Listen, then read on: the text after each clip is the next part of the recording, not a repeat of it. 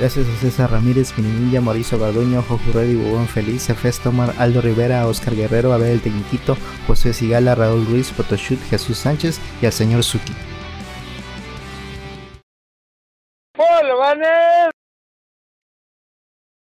Personitas grandes, chicas y medianas, ¿no les gustaría ver cosas extrañas?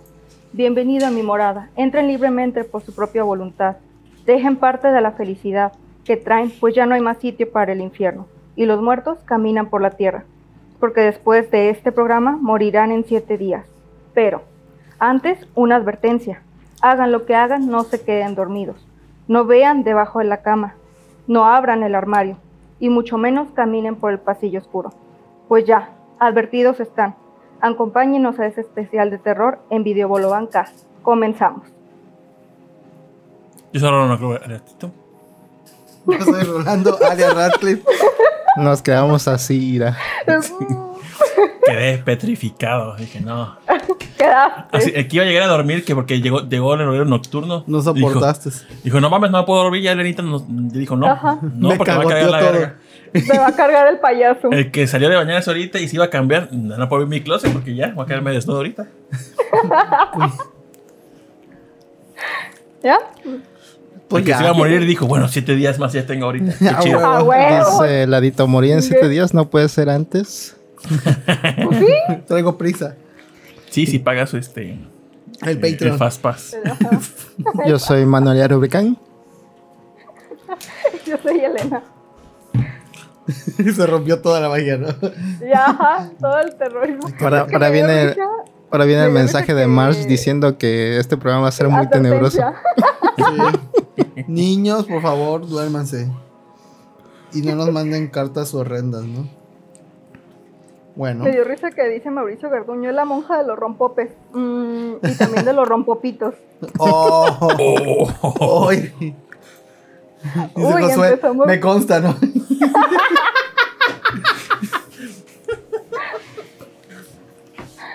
pues bueno. Entonces, ¿qué es? ¿Especial de Halloween? No sé, dime tú. Pues te estoy preguntando, estúpido. Es el especial de misterios. Misterios Sí, misteriosos. Los misteriosos de los misterios extraños. Exacto. Estoy comiendo mi esquite. Saludos a la Hikari, que le maman los esquites. Me gusta el nombre para una sección, ¿eh? O sea, puede ser recurrente ese pedo. Misterios, Misterios, misterios. misterios cosas. Pero ¿Los ese es misterios Invasor extraños? Sim. Ah, sí.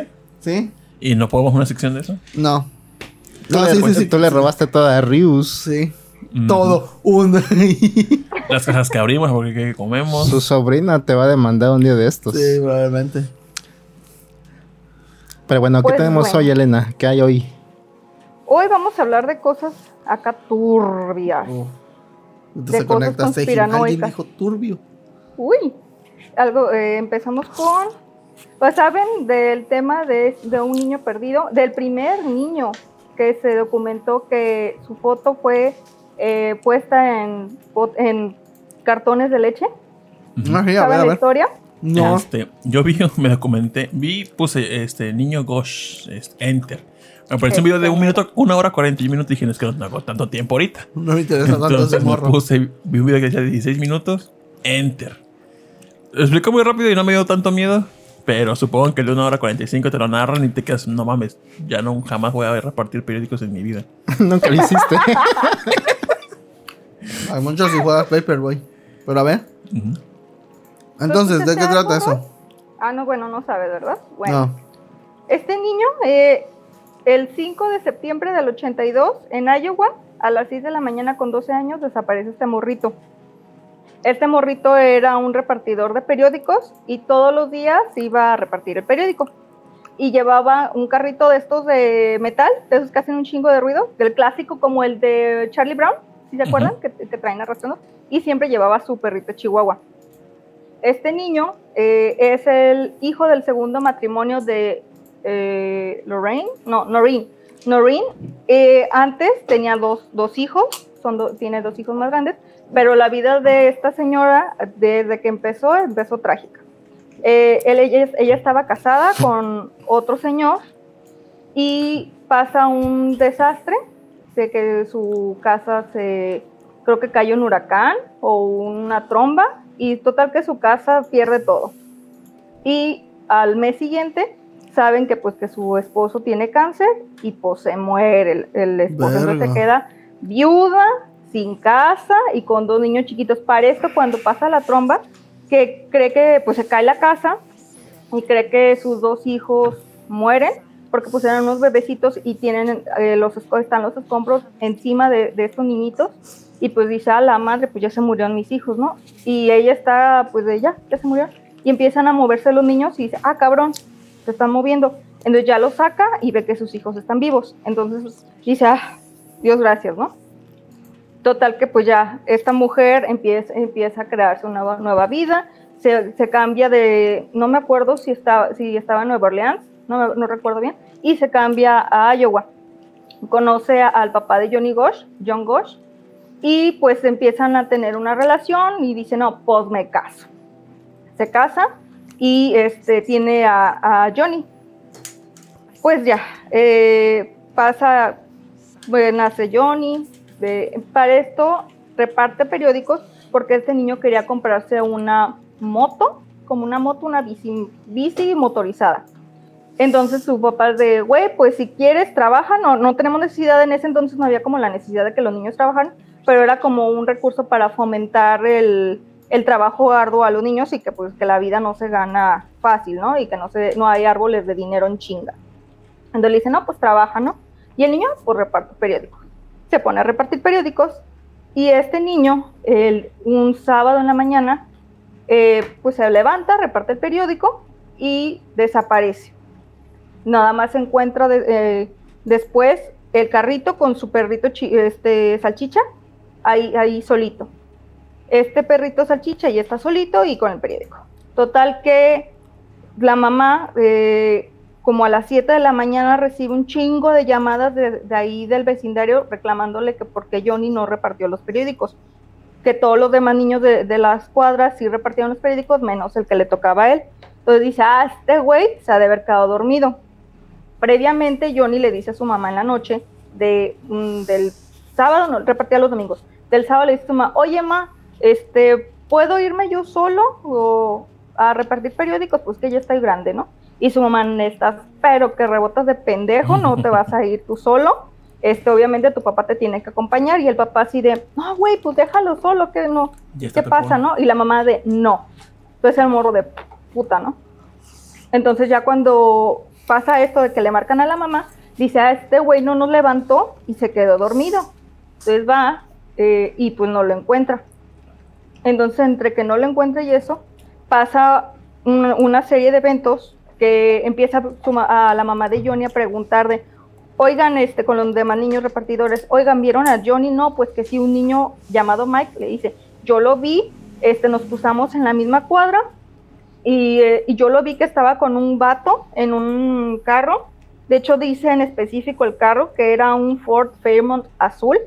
Y, con este, y, Johnny estaba hablando con este güey, pero Johnny yo lo vi medio sacado así de que de pedo, de que "Mm, no me gusta este güey y se quería ir, se alejaba, pero el vato como que lo llamaba, entonces se acerca a Mike así de güey, ¿qué, qué pedo, no? Y, y que el Johnny, no, pues es que este güey me está preguntando por la calle 86. Y ya no le dijo, no, pues es tal, ¿no? Vete para allá y que ya este Mike siguió por su rumbo y, que le dijo Johnny, ¿estás bien?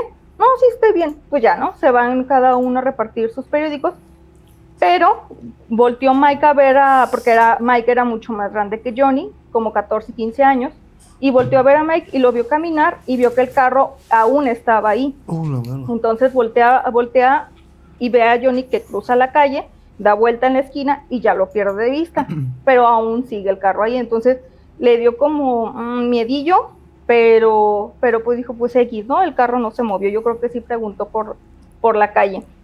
Otro vecino, dice un viejito, que escuchó un motor de carro que prendió y que vio luces, o sea, como que alusaron a alguien, la aventaron altas y oyó que estaban hablando con Johnny, porque obviamente este era un veci- vecindario muy, muy, muy pequeño y muy poca gente pues vivía ahí.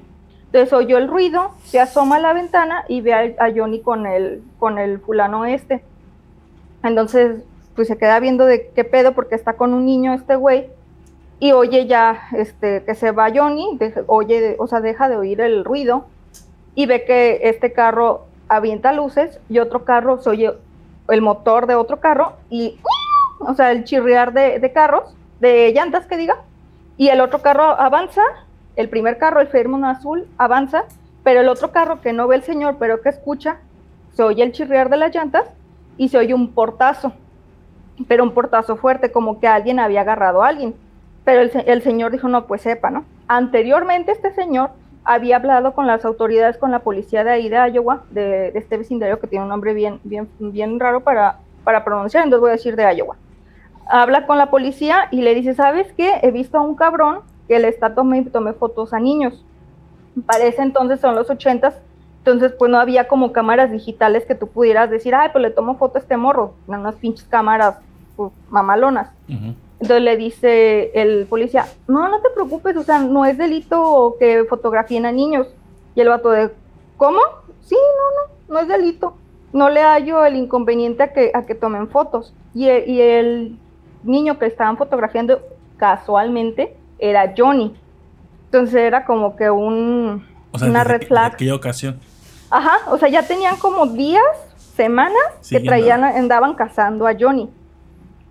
Esto, pues ya su mamá, en la desesperación, empieza a recolectar toda esta información, porque cuando habla a la policía, cuando se pierde Johnny, le dice la policía, ah, ahorita vamos. Era un, eh, partiendo de ahí que era un poblado muy pequeño y que la policía estaba como a tres cuadras, tú dices, en Perrisa llegaron. No, llegaron 45 minutos después de que la mamá habló. Llega la policía y le dice la policía, a ver, dígame qué pasó. No, pues es que mi hijo se perdió, no lo encontramos, muy probablemente es un secuestro porque el niño Mike y el vecino me están diciendo esto y que oyeron esto y pues me suena secuestro. Y le dice el policía, "Mm, no sé, no sé, no se ha, ha salido antes su hijo, o sea, no se ha escapado. Y la mamá, obvio, no, no se ha escapado. Y el policía, "Mm, es que usted debe de comprobarme que realmente Johnny eh, fue secuestrado. Y dices, no seas mamón, ¿no? Y la mamá de cómo te voy a comprobar que es secuestrado si se acaba de perder y tú eres la autoridad competente que tienes que buscar al niño. Para esto, en Estados Unidos, la, la ley era de que empezaban a buscar a una persona perdida después de 72 horas. Ya después de 72 horas ya te, ya te hicieron un picadillo o ya te fuiste hasta el otro lado del mundo, queda claro. Entonces la mamá de, ok, pues no va, yo sé que no van a hacer nada, desde el principio pusieron un buen de trabas, entonces la mamá dice, ok, sale, bye, ¿no? La mamá empieza a, a, a un reunir gente de, la, de ahí de la comunidad y empezar a buscar a- al niño. Dicen, pues si es un poblado muy pequeño, encontramos así a Johnny. Empiezan a, a buscarlo, en el también se mete el FBI porque empieza la mamá a poner carteles, a salir en la tele de estamos buscando a Johnny. Entonces se hace como un, un tema mediático, un, un caso mediático. Entonces la mamá está buscándolo por cielo, mar y tierra. Eh, pasa esto, después la mamá recordando, haciendo análisis, dice que días previos a, la desaparición de Johnny, cuando le empiezan a preguntar, el porque contrata un investigador privado, le dice el investigador, vio algunos indicios raros de que su hijo fuera secuestrado o que pasara cosas, y dice la señora, "Mm, pues sí, eh, días antes, una semana antes, les marcaban a su casa, y si contestaba alguien de su casa, eh, nada más oía así, como el de Scary Movie, que nada más soplaban en el, en el teléfono y ¡pum! Colgaban luego, luego. Para esto se le hizo raro, dijo, pues sepa, ¿no? El, en el fin de semana pasado o antepasado del caso, de lo que pasa, eh, el hermano grande eh, juega béisbol, entonces pues toda la familia dice, vamos a ver a jugar a fulanito, ¿no? Entonces Johnny le dice a su papá de, oye, pa, ¿me das dinero para comprar palomitas? Y el papá, ah, no, sí, pues ve, ve tú solo, ¿no? Para esto Johnny le dice como que como ya era un puberto grande, le dice a sus papás de, oigan, ¿me puedo, ¿me puedo sentar yo solito en unas gradas más abajo? Y los papás de, pues sí, y- pero donde te estemos checando, güey. No, pues que sí, ¿no? Entonces el morrito está como a unas pocas este, gradas de abajo de su familia. Entonces le di- sube y le dice, pa, dame dinero pa- para comprar palomitas. Ya, le da eh, el dinero para comprar palomitas, compra palomitas y, y la chingada. Y el papá se da cuenta de, de repente de que ya Johnny se está tardando un chingo de tiempo. O sea, no, no tenía que haberse tardado tanto. Entonces el, pa- el papá baja las gradas y ve que Johnny está con un oficial, con un policía, y están hablando, pero debajo de las gradas. O sea, súper Turbio. turbio ese pedo. Entonces le dice el papá Johnny, hey, güey, trépate conmigo, ¿no? Súbete, ya te tardaste mucho. Pues ya se suben los dos, igual se quedan las gradas Johnny y, y el papá más arriba de las gradas. Y de un de repente pa- pasa tiempo y de un de repente otra vez Johnny se baja de las gradas porque le habla el oficial, o sea, le hace de, hey, güey, pues ven, ¿no? Y el Johnny se baja otra vez en las gradas y está hablando con él en las gradas y el papá de, onta este cabrón, ¿no? Total, que se baja de las gradas y ya, le dice, ven para acá, ¿no? Cuando van subiendo las gradas le dice Johnny a su papá de que, ay, pa, yo quiero ser de grande policía y quiero ser como ese policía porque es muy amable. Entonces el papá se queda, "Ah, ok, o sea, le dice, les hace ese comentario tanto a su mamá como a su papá, de que era muy buena onda ese policía y que él quiere ser como él. Entonces fue como un red flag de la señora cuando le empieza a decir eso al, al oficial. Para esto se hace mediático este caso y muchas compañías lecheras y cosas así le- les preguntan de, oigan, ¿cómo puedo, cómo puedo contribuir? De hecho, eh, la se llama Eric Erickson, creo que se llama. Anderson Erickson Dairy. Ah, ah Anders, eh, Ander Erickson Dair es el que pregunta de, oigan, ¿cómo puedo hacerle para apoyar a esta causa, no? Y ya pues le dice, no, pues igual este, si puedes eh, hacerlo masivo de esta manera, pues ponlo en los, en los cartones de leche. De hecho, en el cartón de leche que sale Johnny, sale una niña mm, latina, se llama Juanita, no sé qué madres, Juanita, Esteves. Juanita Rafaela Esteves. Ah, Juanita Rafael Esteves. Entonces ya eran dos niños perdidos en ese condado. Que ella sí, sí apareció después y es. Ajá. Pero Sí, nos estamos pero adelantando. El Johnny no, nunca apareció. Spoiler. Pues, spoiler. Ah, sabemos, por eso están en Misterios Misteriosos de los Misterios Extraños. ¿O pues- sí apareció? Ahorita vamos a ver. Bueno, puede ser que haya aparecido. Entonces ya con esto su mamá empieza, empieza a crear una fundación llamada Johnny Gosh, en el cual pues empiezan a recaudar fondos y, se hace, como, les dije, masivo el, el, caso. Entonces, pasa este y pide, pide que en esta fundación de que los niños sean buscados en el primer momento. O sea, hace que la ley cambie en Oklahoma y en Estados Unidos cambie, que cambie el- la ley y que en el momento que los padres dicen, mi hijo se desapareció, así, tienen que empezar a buscar al morrito. Entonces, esa, por se- ella se... esa ley se pasó el primero de julio del 84. Ujú, Fue la primera ley que tiene como que ese ese ese motivo, esa esa forma de actuar con los niños desaparecidos. Fue la primera ley que se que se firmó y ya de a partir de ahí muchos estados empezaron a copiar esa ley. Este. Oh, Tengo una pregunta. De, cuando hablan de lo del policía y el niño abajo de las gradas en el partido, ¿qué tiempo antes fue el secuestro? No decía. Son unas semanas antes. O sea, haz de cuenta que entre las llamadas, de así que, le- que les marcaban a la casa, entre que el vecino vio que le tomaron fotos a Johnny y entre lo del policía, no pasa ni un mes. Todo pasó así Rápido. seguidito. Ajá, rápido. O sea, todo, todo el caso así, los días previos fue rápido. O sea, lo cazaron en chinga este niño. Para esto la mamá va al, pues eh, va al- a la tele y le y dice que una señora encontró un encontró a un niño en un súper gritando por su vida, o sea que era arrastrado por otros señores. Entonces, este oye este niño que oye a esta señora que el niño está gritando y dice la mujer que pues que, vio eso. En, después del 82 pasa otro caso similar en el 84 con otro niño en el, en el mismo condado y más o menos de la edad de, de Johnny. Este niño desaparece el 12 de agosto del 84. Su nombre era Eugene Wade Martin y tenía 13 años. La última vez que lo vieron, igualito que Johnny. Él estaba repartiendo periódicos, pero él repartía con su medio hermano, que era mucho más grande. Pero casualmente, el día que se pierde, él estaba solo. Igual, el mismo modus operandi, de que se oyeron los carros, bla, bla, bla, bla, y dejaron nada más ahí el carrito de, de los periódicos ahí, ahí afuera. Pues entonces la, la gente también se empieza, to- toda la gente de ahí del poblado, pues se empieza a escandalizar y empieza como a cuidar más a sus hijos de no manches, están robando, ya, ya es el segundo caso en menos de dos años que se roban a un niño. Sí, ya los niños no van a repartir entonces. Ha prohibido repartir. Prohibido repartir.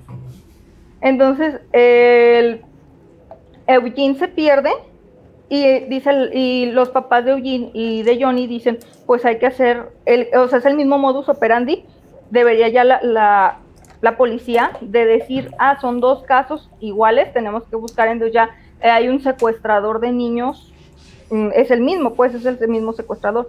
Y la policía dijo, no, es diferente el caso, este, Eugene fu- se perdió de una forma y Johnny se perdió de otra cosa que no era cierto, o sea, se perdieron igualitititito. Después se pierde otro niño, eh, este niño no recuerdo cómo se llama. Mark Mm, Allen en el 86. Ah, Mark Allen también tenía en el 86. Ujú. Tenía 13 años y él se perdió así de que, ay, ma, voy a ir a, a- con mi amiguito, voy a caminar. Y en la caminada, en lo- entre que ibas de su casa a la casa de su compañerito, ¡pum!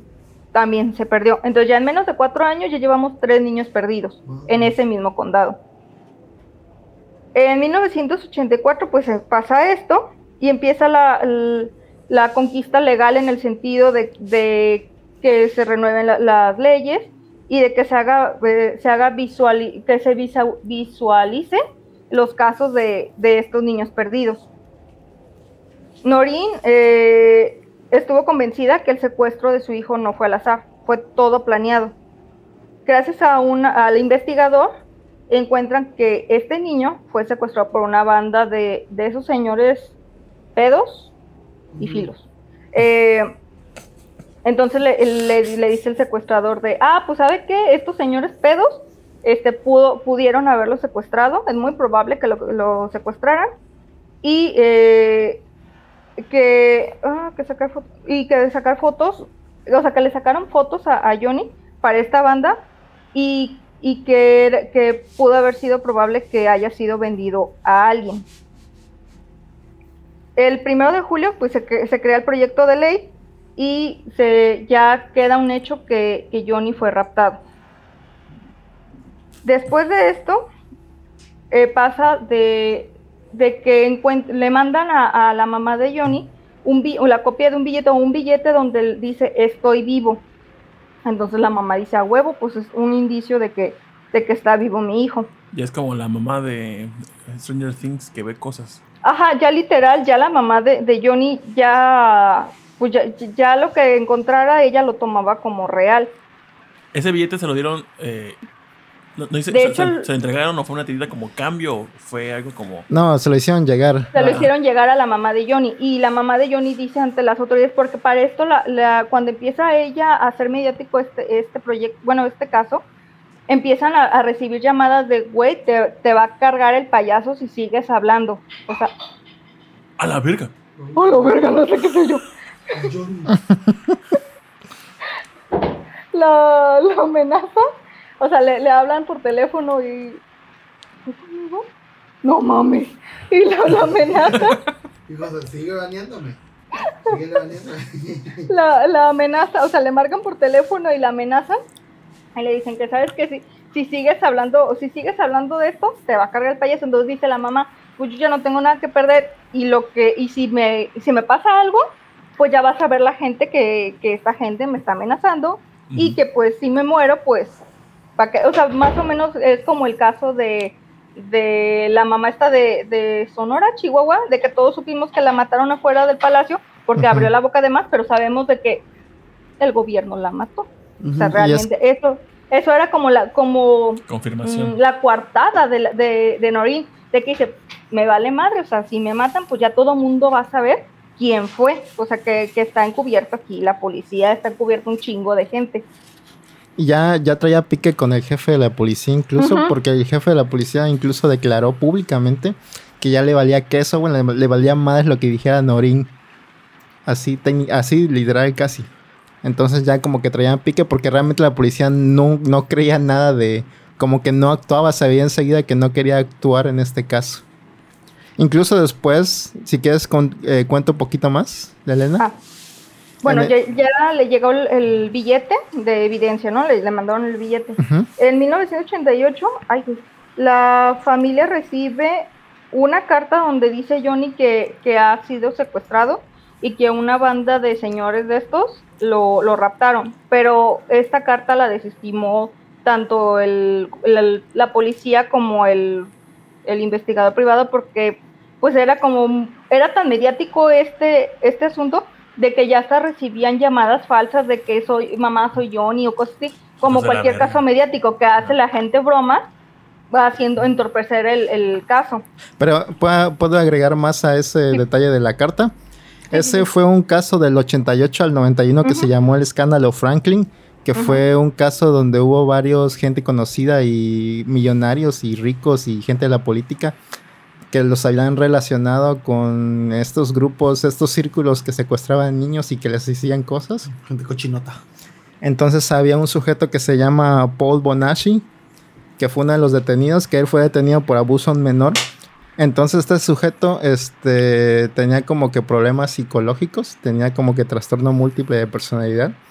Y en una de sus declaraciones dijo que él había secuestrado a... Él había ayudado a secuestrar a Johnny Gosh. Pero obviamente la policía no le creía porque pues estaba dañado psicológicamente. Pero él empezó a contar más cosas. Incluso fue la, la carta que le dio a la mamá de Johnny Gosh, a Norin. Fue una carta diciéndole lo que había contado. Y se reunió con ella para contarle más cosas. Entonces, este, en sus pláticas, la mamá, la mamá Norin dice que él sabe cosas que solo podría saber si, este, si hubiera estado con Johnny Gosh. Y bueno, este sujeto, aparte de eso, él dice que era usado como señuelo para atraer otros niños en centros comerciales y así. Y este, que luego esos niños eran como que subastados y vendidos por 50 mil dólares. Madres. Pero eh, ahí no dice cómo es que hacía que los niños fueran a él. O sea, cómo es que los engatusaba. Ah, O pues, sea, él era un señuelo, pues, o sea, puedes encatusar a un morro, pues, de cualquier forma, o sea, pudo haber, de- o sea, tan simple y sencillo como fue eh, preguntar por la calle 86. Ajá, o decir, ¿cuántas oye, vamos a jugar no? maquinitas o algo así, ya. O sea, son morros, los morros son muy sociables por, con cualquier cosa. Vamos a jugar Smash a Sí. mi casa o cosas así. Ay, con eso te atrapan, güey. El Tito ya bien atrapado. Ah, sí, vamos. Atrapada. había dicho. Iba a decir eso. Y Bueno. una, una carta a su mamá. Estoy atrapada.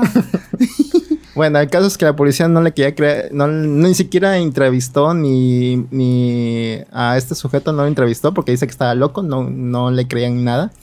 Todos, todos decían que sí, obviamente se tenía relación porque todo lo que decía era como que muy confiable, a pesar de que tuviera estos problemas psicológicos. A ver, ¿qué, qué quieres tú? Después no dijo, o sea, cuando dices que solamente hubiera sabido eso si hubiera estado con Johnny. No, no, no dice la mamá qué fue lo que le dijo. Después no reveló. Ah, dice Mm, marcas dice- de... Ajá. ah, De Ma- nacimiento, o sea, cosas muy específicas.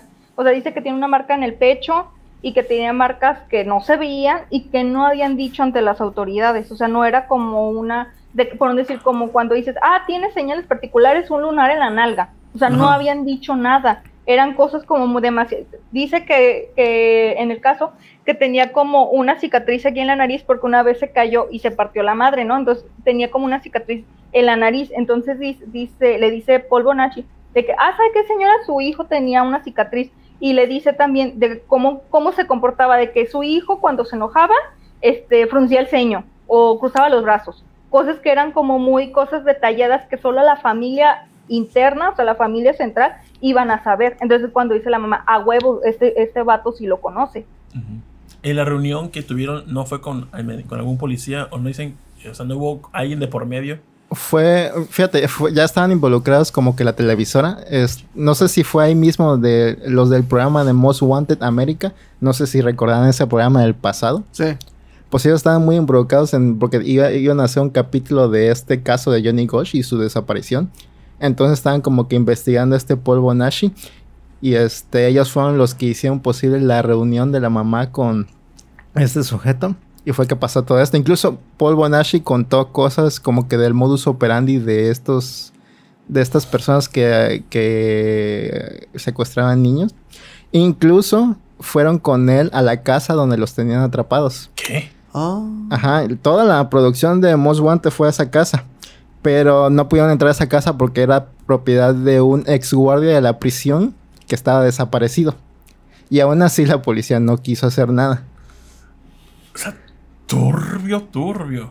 Ajá. Entonces la policía está metida en ese pedo. O Anda. sea, ya, ya para este punto, vuelvo las Nachi, ya, está, ya, ya todo el mundo le decía o sea, que sí era, pues. Ajá. O sea, él era un criminal, pero también había sido abusado y por eso tenía como que ese trastorno. que- ajá, él de chiquito, desde chiquito fue captado por esta red. Entonces lo que dice, él dice que pues como, o sea, si te maltrataron, pues vas a ser un maltratador. Entonces, él lo, le hicieron un chingo de cosas, entonces él hacía un chingo de cosas, pero dice él que no era porque él tuviera ganas de hacerlo, sino que era obligado por la, por la, por esta red. Entonces, también dice, da el nombre de un güey que se llama mm, Lawrence King, que era un, un chido de Nebraska, el gobernador de Nebraska, y ese güey, seg- según esto, compró a Johnny por 50 mil varos. Madres. Entonces, eh, o sea, le, le empieza a decir, y, y le- y también dice de que esta red se dedicaba a cosas del satanismo, a, a cortar niños, o sea, ustedes ya saben, eh, y que era un grupo de poder acá, perro, o sea, era chido, por eso la policía tampoco se metió, porque traían telefonazo desde allá arriba de decir, "Ch, ch, ch, ch, ni le Ajá. muevas, ni le muevas. Y Usted calladito, o sea, sí, Sí. exactamente, usted dice algo y se lo carga la chingada. Si quieren saber más de este caso, busquen el caso Franklin. Es un caso que está muy buen documentado por periodistas y eso, pero que sí se siente como una cubierta demasiado obvia. Incluso este hubo hubo gente que salió a acusar a estas personas y no les hicieron nada. Incluso al contrario, los acusaron de, de levantarles falsos. Entonces las víctimas fueron encarceladas. Aparte de que fueron abusadas, fueron encarceladas por este caso. Por este, difamación. Ajá, pero Vale. para darle más veracidad a Paul Bonashi, él sí, él también este denunció a uno de los vatos que era implicado, que implicado incluso en su propio secuestro. Y sí ganó. Ah, Inclu- sí. Ajá, la mamá de, de Johnny Gosh, Norin, fue testigo de ese caso. Entonces ella testificó y por eso también como que se hizo más el caso y ganó, ganó Paul Bonashi esta demanda. Porque si no también había sido este, encarcelado junto con los demás víctimas. Para, para este punto, este, Bo- Bonashi, este, aún, aún este, diciendo todo eso, no, no tuvo como... Represalias. Ajá, represalias. Sí, de- yo sé, lo, Bueno, lo sí, ¿no? intentaron, ajá, lo intentaron como que enjuiciar también, pero creo que ya luego se dio cuenta de que ya no podría seguir con eso y dejó de hablar. Alexa, apaga aire. De hecho, la manera en que lo desestiman es diciendo que él tiene un disocia- o sea, que tiene como personalidad múltiple, pero eso, eso está mal dicho. Es, eh, ahorita lo busco, ahí lo tengo anotado. La palabra correcta es como que es disocia. O sea, este vato disocia. Pero este vato no disociaba por, su- por así de que, ay, me convierto en fragmentado, no, sino que el vato en su, en su onda, o sea, en, en esta red, le hicieron una especie de MK Ultra, le lavaron la, la chompa. O sea, a partir de el MK Ultra, ¿saben qué es o no? Sí. Para más o menos, más o menos. Ah, ajá. el MK Ultra eh, eh, fue un proyecto de la CIA que fue más o menos como en las fechas de los 60, 70. De hecho, MK Ultra y el proyecto Liverpool entran casi de la mano.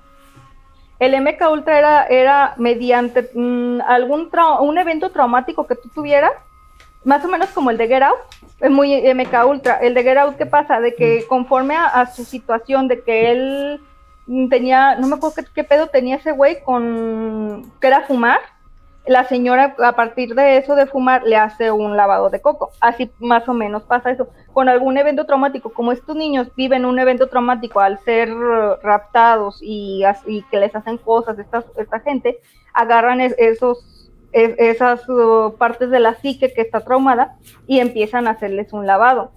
Entonces este güey, al momento del lavado, él se crea eh, personalidades múltiples. Para enfrentar cada personalidad era, era muy diferente a la otra. Y había uno en especial que era el que enfrentaba el, todos los abusos. Era como el malo el rudo.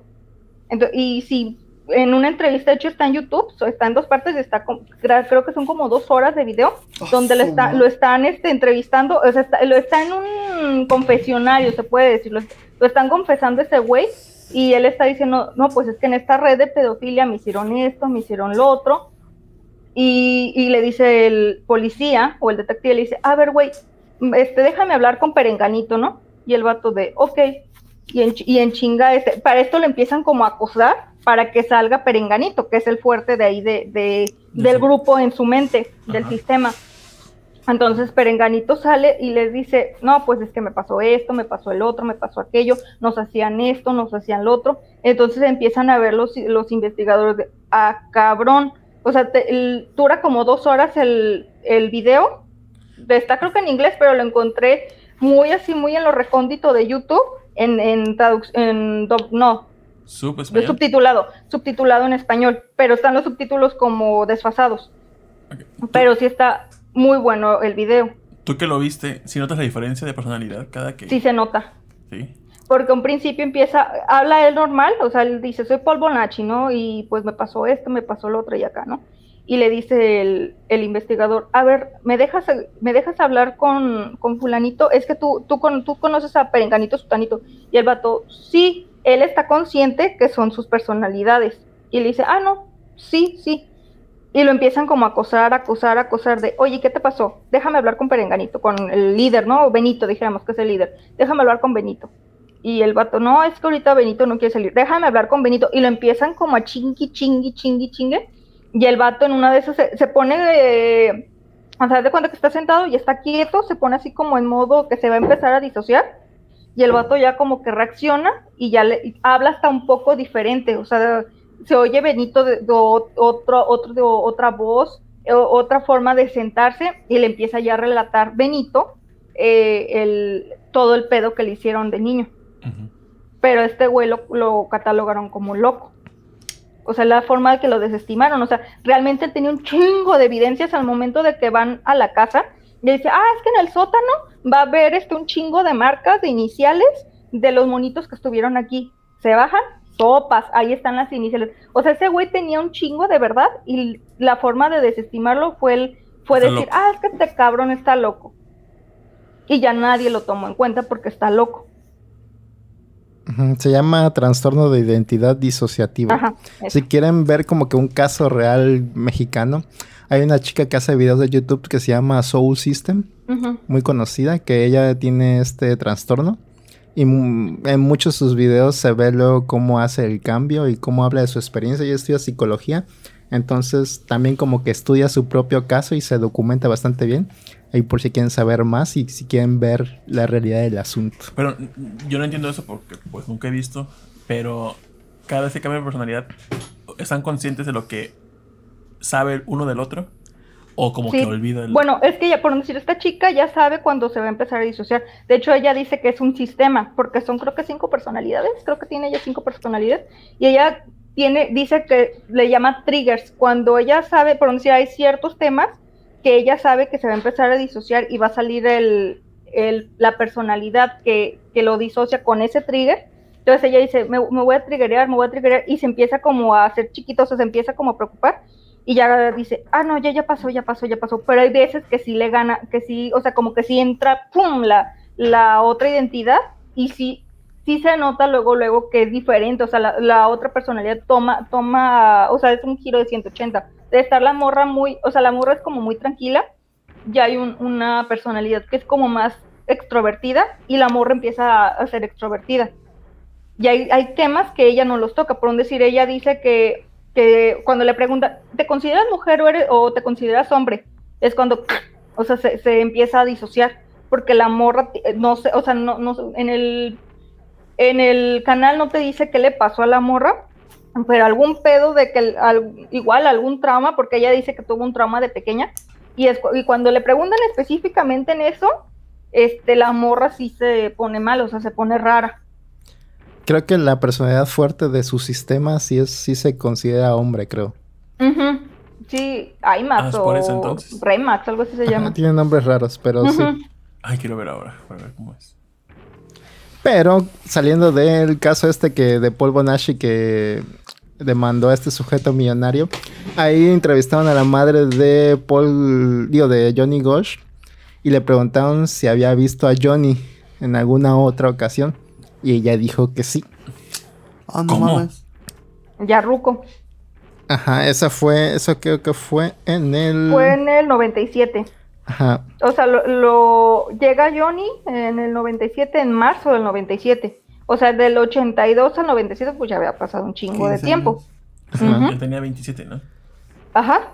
O sea, de cuenta que llega un día, tocan la puerta, Nosotros estamos chavitos y tenemos 33. Estamos chavos X. porque yo lo, este, tocan la puerta de su casa y ve a dos cabrones eh, ahí parados en la, en la puerta, ¿no? Pero ve a uno en especial que le ve los ojos y dice, "Ah, es mi hijo. Entonces, y este güey le dice, ya trae, trae el cabello pintado de otro color y la trae la, la mata ma- más, grande. Y le dice así de, ¿qué onda mamá? Soy, soy Johnny, ¿no? Y pues ya la, la mamá los pasa. ¿Qué hay de comer? Parece- Dame de comer. Este, y ya, pues lo sienta en la sala y el vato este, el otro, el acompañante, todo el tiempo está encima de Johnny, o sea, está hablando con su mamá, pero el vato está así sobre de Johnny, ¿no? Y Johnny cuando hablaba con su mamá, volteaba así como buscando la aprobación de este güey. Entonces este, le dice de, ¿sabes qué? Pues sí, me capturaron, estoy en una red de estas cabronas, eh, tengo que yo ser uno de estos güeyes, porque si no, pues lo más seguro es que me den cuello. Y pues, este, te- o sea, pues no, no me ha pasado nada, realmente aquí sigo, estoy vivo, ya me voy. O sea, hora y media nomás habló con su mamá y se fueron, se pelaron. Entonces su mamá... Y ella quería, ella quería avisar como que a otra gente a la policía, pero Johnny y le dijo dijo no. chitón, no y debes se de decir molestaba, nada. Ajá. supuestamente. Ajá, por- le dice a su mamá de, te caes el hocico porque si no, nos dan cuello. Claro que la mamá estaba sola y no había ningún testigo de esto. Ujú. ¿Quieren que cerrarle entonces? A tu consideración. Muy evangelio en esto.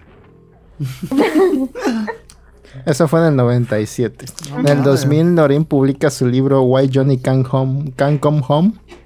En el 2000 y ya se vuelve como que un poquito más claro qué, qué pasó en el caso. O sea, capitalizó su desgracia. Pues algo así, a lo Es mejor que- era como una catarsis para soportar Para- el trauma. Pero, por decir, to- todo el dinero que, que juntaba se iba a la fundación esta. Ah. Porque esta fundación hacía, o sea, lo, a lo que hacía era de buscar niños, porque pues en los noventas también chingo de niños que recuerdo que se perdían. Entonces lo que hacía era de que, ah, ok, si la policía no quiere intervenir, si es una negligente, vende con nosotros y nosotros te, te ayudamos, te, te damos este dinero para que busques a tu hijo o, o te apoyamos con investigadores o cosas así. Y después de... Ah, Ah, perdón, No. eh, que Noreen y Johnny Gosh Sr., el papá, se divorciaron en el 93. Ujú. Pero iba a decir algo muy que tal vez entre también en lo, de- lo del siguiente tema, pero en Estados Unidos hay como que una cantidad enorme de niños desaparecidos. Casi como en los 2000 y en los 90 eran como medio millón de niños desaparecidos por año. Verga. Y este, supuestamente la mayoría regresaba, pero eso no está, no lo puedo confirmar nadie yo. lo confirma, pues. Ajá, pero sí desaparecen un chingo de niños y creo que es el mayor número de niños que desaparecen en todo el mundo. Luego, creo que en Alemania son como 100 mil niños al año. Aquí en México, ahorita en estas épocas, son como 20 mil según los datos oficiales. Por niños se refieren entre. Menores, niños de, niñas. menores de 18 años, Sí, sí. No menciona sexo. No, independientemente del sexo, los dos. Pero eh, guarden ese dato para después. Ok. Eh, yo, yo tengo una duda. Es que también vi el documento. Bueno, vi un videito resumido. Y dicen que había fotos de, de, de Johnny. Ah, eso, Ahí eso va vamos, después. ahí Ok. vamos. Ok, ok. Después del 97 pasa al 2006. En el 2006 le llega por correo a la mamá, a Noreen, le llega por correo unas fotos, mm, tres fotos en específico, unas en blanco y negro y unas a color.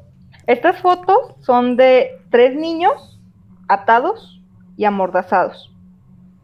Entonces las ve la mamá de Johnny y en específico un niño trae la misma ropa que cuando fue la última vez que vio a Johnny. Entonces su mamá dice, este es mi hijo. Eh, uno de los policías, o sea, de los policías chidos, le dice, ay, ¿sabe qué? Eh, no, no es su hijo, es que esos niños son de Canadá, yo tenía, ese, ese caso es mío, este, estos niños son de Canadá, es que estaban jugando a los ladrones y pues se amarraron y se ataron. y Se lo juro, fotos". ceñito, se lo juro. ¿Qué? O sea, Ajá. desestimaron, ella diciendo, a huevo, este es mi hijo, se parece un chingo, es mi hijo. Y el, la- las autoridades dicen, no, no, no, señora, no es su hijo, claro que no. Es que este caso son de unos niños de Canadá en específico ¿Puedes poner la imagen?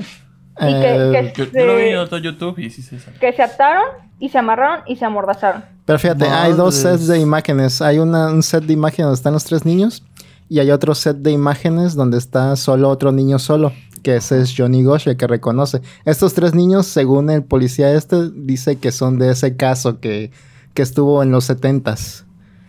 Este, Pero nadie puede confirmar eso, no hay forma de confirmarlo según. Re turbio. O sea, lo hicieron una investigación y dos niños de esas fotos sí aparecieron y dijeron, hey, soy yo. Pero que específicamente el niño que dice Norin que es su hijo, nunca apareció. El, o sea, el otro, no salió a el dar la otro cara. set de la foto, ajá, esa no lo reconoce y no hay, la policía No nunca hay ha dicho evidencia. que lo reconoce de otra cosa. y los otros dos dijeron que sí fueron secuestrados. Sí, o sea, Se los otros dos niños casualmente aparecen. O sea, dicen, ah, sí, nosotros somos. Ah, casual, o sea, no saben si realmente son. Pues es que lo más seguro es que no sean. Lo, lo más seguro es que del, han dicho, sal niño, sal, sal niño. Tú, tú di, o sea, bueno, ya eran unos jovencitos. Tú di, tú di, tú, tú di que eres. Es- estas fotos se las mandan que, de lo que pasó 17 años después, entonces. Pa- se lo mandan en el 2006, o sea, no hace mucho. ¿Qué pedo? O sea, Ajá, como que alguien les mandó, les mandó las fotos para que viera. Imagínate guardar los archivos de esas madres y decir, esta es Después de casi 30 años. Según la mamá rastreó estas fotos a una página web de esas que luego se encuentran en la Deep Web, pero desapareció enseguida después de que la encontró. O sea, desaparece. O sea, ¿cómo, cómo es que supo? Nadie sabe eso. Eso como que muy turbio también eso, ¿no? O sea, lo encuentras, o sea, estuvo años ahí, lo encuentras y desaparece. Me imagino que la ha de haber denunciado algo y alguien se dio cuenta y lo bajó. Y ¿Alguien entrado a la Deep Web? No sé. No. Siempre he escuchado tantas cosas. No. No, sé. Me da, ¿Se puede accesar? ¿Es real eso? No, no sé. Me da mucho miedo. Pero también es por eso que han desestimado mucho las declaraciones de la mamá de, de Johnny Gosh, porque siempre está sola o siempre dice cosas que no hay forma de Cuando comprobarlas. nadie está. Pero pues también está el otro lado de la policía que no está actuando y nada. Pero que ganaría con mentir también. Es que ah, eh, creo que alguien le recomendó, alguien, Para sacar su libro. Luna alguien de Plutón. mencionó que es mejor que en un caso de des- desaparición es mejor que la foto del niño y todo esto siempre esté como que en los medios, siempre esté como en el ojo público para que no no se archive el caso, para que siempre esté como que en la búsqueda, en la mente colectiva. Entonces, una teoría para desestimar a la mamá de Norin es que pues que esta mamá está haciendo estas cosas que inventa cosas como lo de las fotos o como del que Johnny lo visitó que o que la mamá de esta señora que vio al niño en el supermercado pidiendo ayuda. Entonces dicen que a lo mejor hace eso para volver a los medios y poder seguir diciendo sobre Johnny. Pues yo cuando vi la foto, vi la otra foto que de otro niño solo. A La ver. verdad sí me De hizo, Eugene. se me hizo súper La del niño solo amordazado. Ajá. Ese se supone Ah, que es el Johnny Gosh. Es Johnny. A ver. No, eso no la tengo. Ah. Yo la vi en otro video, pero. Mm, sí es igual casi. Ajá, pero sí, o sea, ves la foto y dices, no mames. O sea, sí se ve súper. O sea, se ve bien turbio, como para que hayan sido cosas de niños, que el niño juega de esas chingaderas. ujú. O sea, En primera, Bueno. eh, im- imagínate, tomarle foto en aquella época, ir a revelarlo, que te vean así. ¿Quién tiene que hacer una cámara y que haga todo eso por brazos en un niño, pues? Sí, está canijo. Pero lo raro también entra el papá, porque no contesta parte del papá. La noche antes de que pues, sucediera esto, como les decía, recibieron un chingo de llamadas y, nadie contestaba. Eh, un- ah, la madrugada que, se pierde este Johnny recibe una, una llamada a la una de la mañana. eh, estos, estos señores, los papás, contesta el papá y dice: Sí, sí, está bien, ok, está bien, y cuelga. Entonces la mamá dice: Ah, cabrón, ¿qué pasó? Y le dice: Ah, es que era número equivocado. Entonces la mamá todo el tiempo le quedó como el gusanito que por qué contestó así si era un pinche número equivocado. Entonces la teoría es de que el papá pudo haber estado involucrado. Como por no ser su hijo realmente. Porque dicen que pudo haber sido que Johnny no haya sido hijo realmente de, de John Gosh. Que se haya resbalado por él la señora y que haya sido Johnny de, de otro señor. No O sea, creo, la- porque están cagaditos los dos. Sí, está igualito, pero acá, eh, o sea, el- dentro de la teoría dicen que el papá no contribuyó mucho porque el papá con lo de la, del policía, por, haces uno, o sea, te quedas de, ¿por qué te vas con ese señor? O sea, empieza a acosar al pinche chamaco de que, ¿por qué te fuiste con el señor? ¿Qué te dijo el policía? ¿Qué hizo? ¿Qué el otro? Iba, y yo como mamá hubiera confrontado al poli. De, oiga, ¿por qué le habla a mi hijo y se meten debajo de las gradas? Si quiere Ajá. hablarle a mi hijo desde aquí afuera, cabrón. Y enfrente. Y el papá no hizo nada, porque cuando le dice Johnny, ah, es que el policía, Nomás le dice, súbete, güey. No, o sea, pinche chamaco, te me sientas a un lado porque ya el poli ya me dio miedo. Y Pasa se- lo y se de- dan cuenta el papá como que nunca está en, la- Está en muy las en la not- sombra. Ajá, en las notas que estamos dando, siempre es la mamá la que está empujando la búsqueda. El papá nunca se le ve, nada más está como que acompañándola ahí en- cuando salen las noticias, cuando salen las noticias, pero nunca dice nada realmente. De hecho, en la foto que ahorita hace ratito, eh, salen este, como buscando, supongo que es el papá que está al lado de la señora. Ajá. Sí, o sea, como que la mirada. Es como que. mm, digo, todos, todos están viendo la cámara, menos. eh.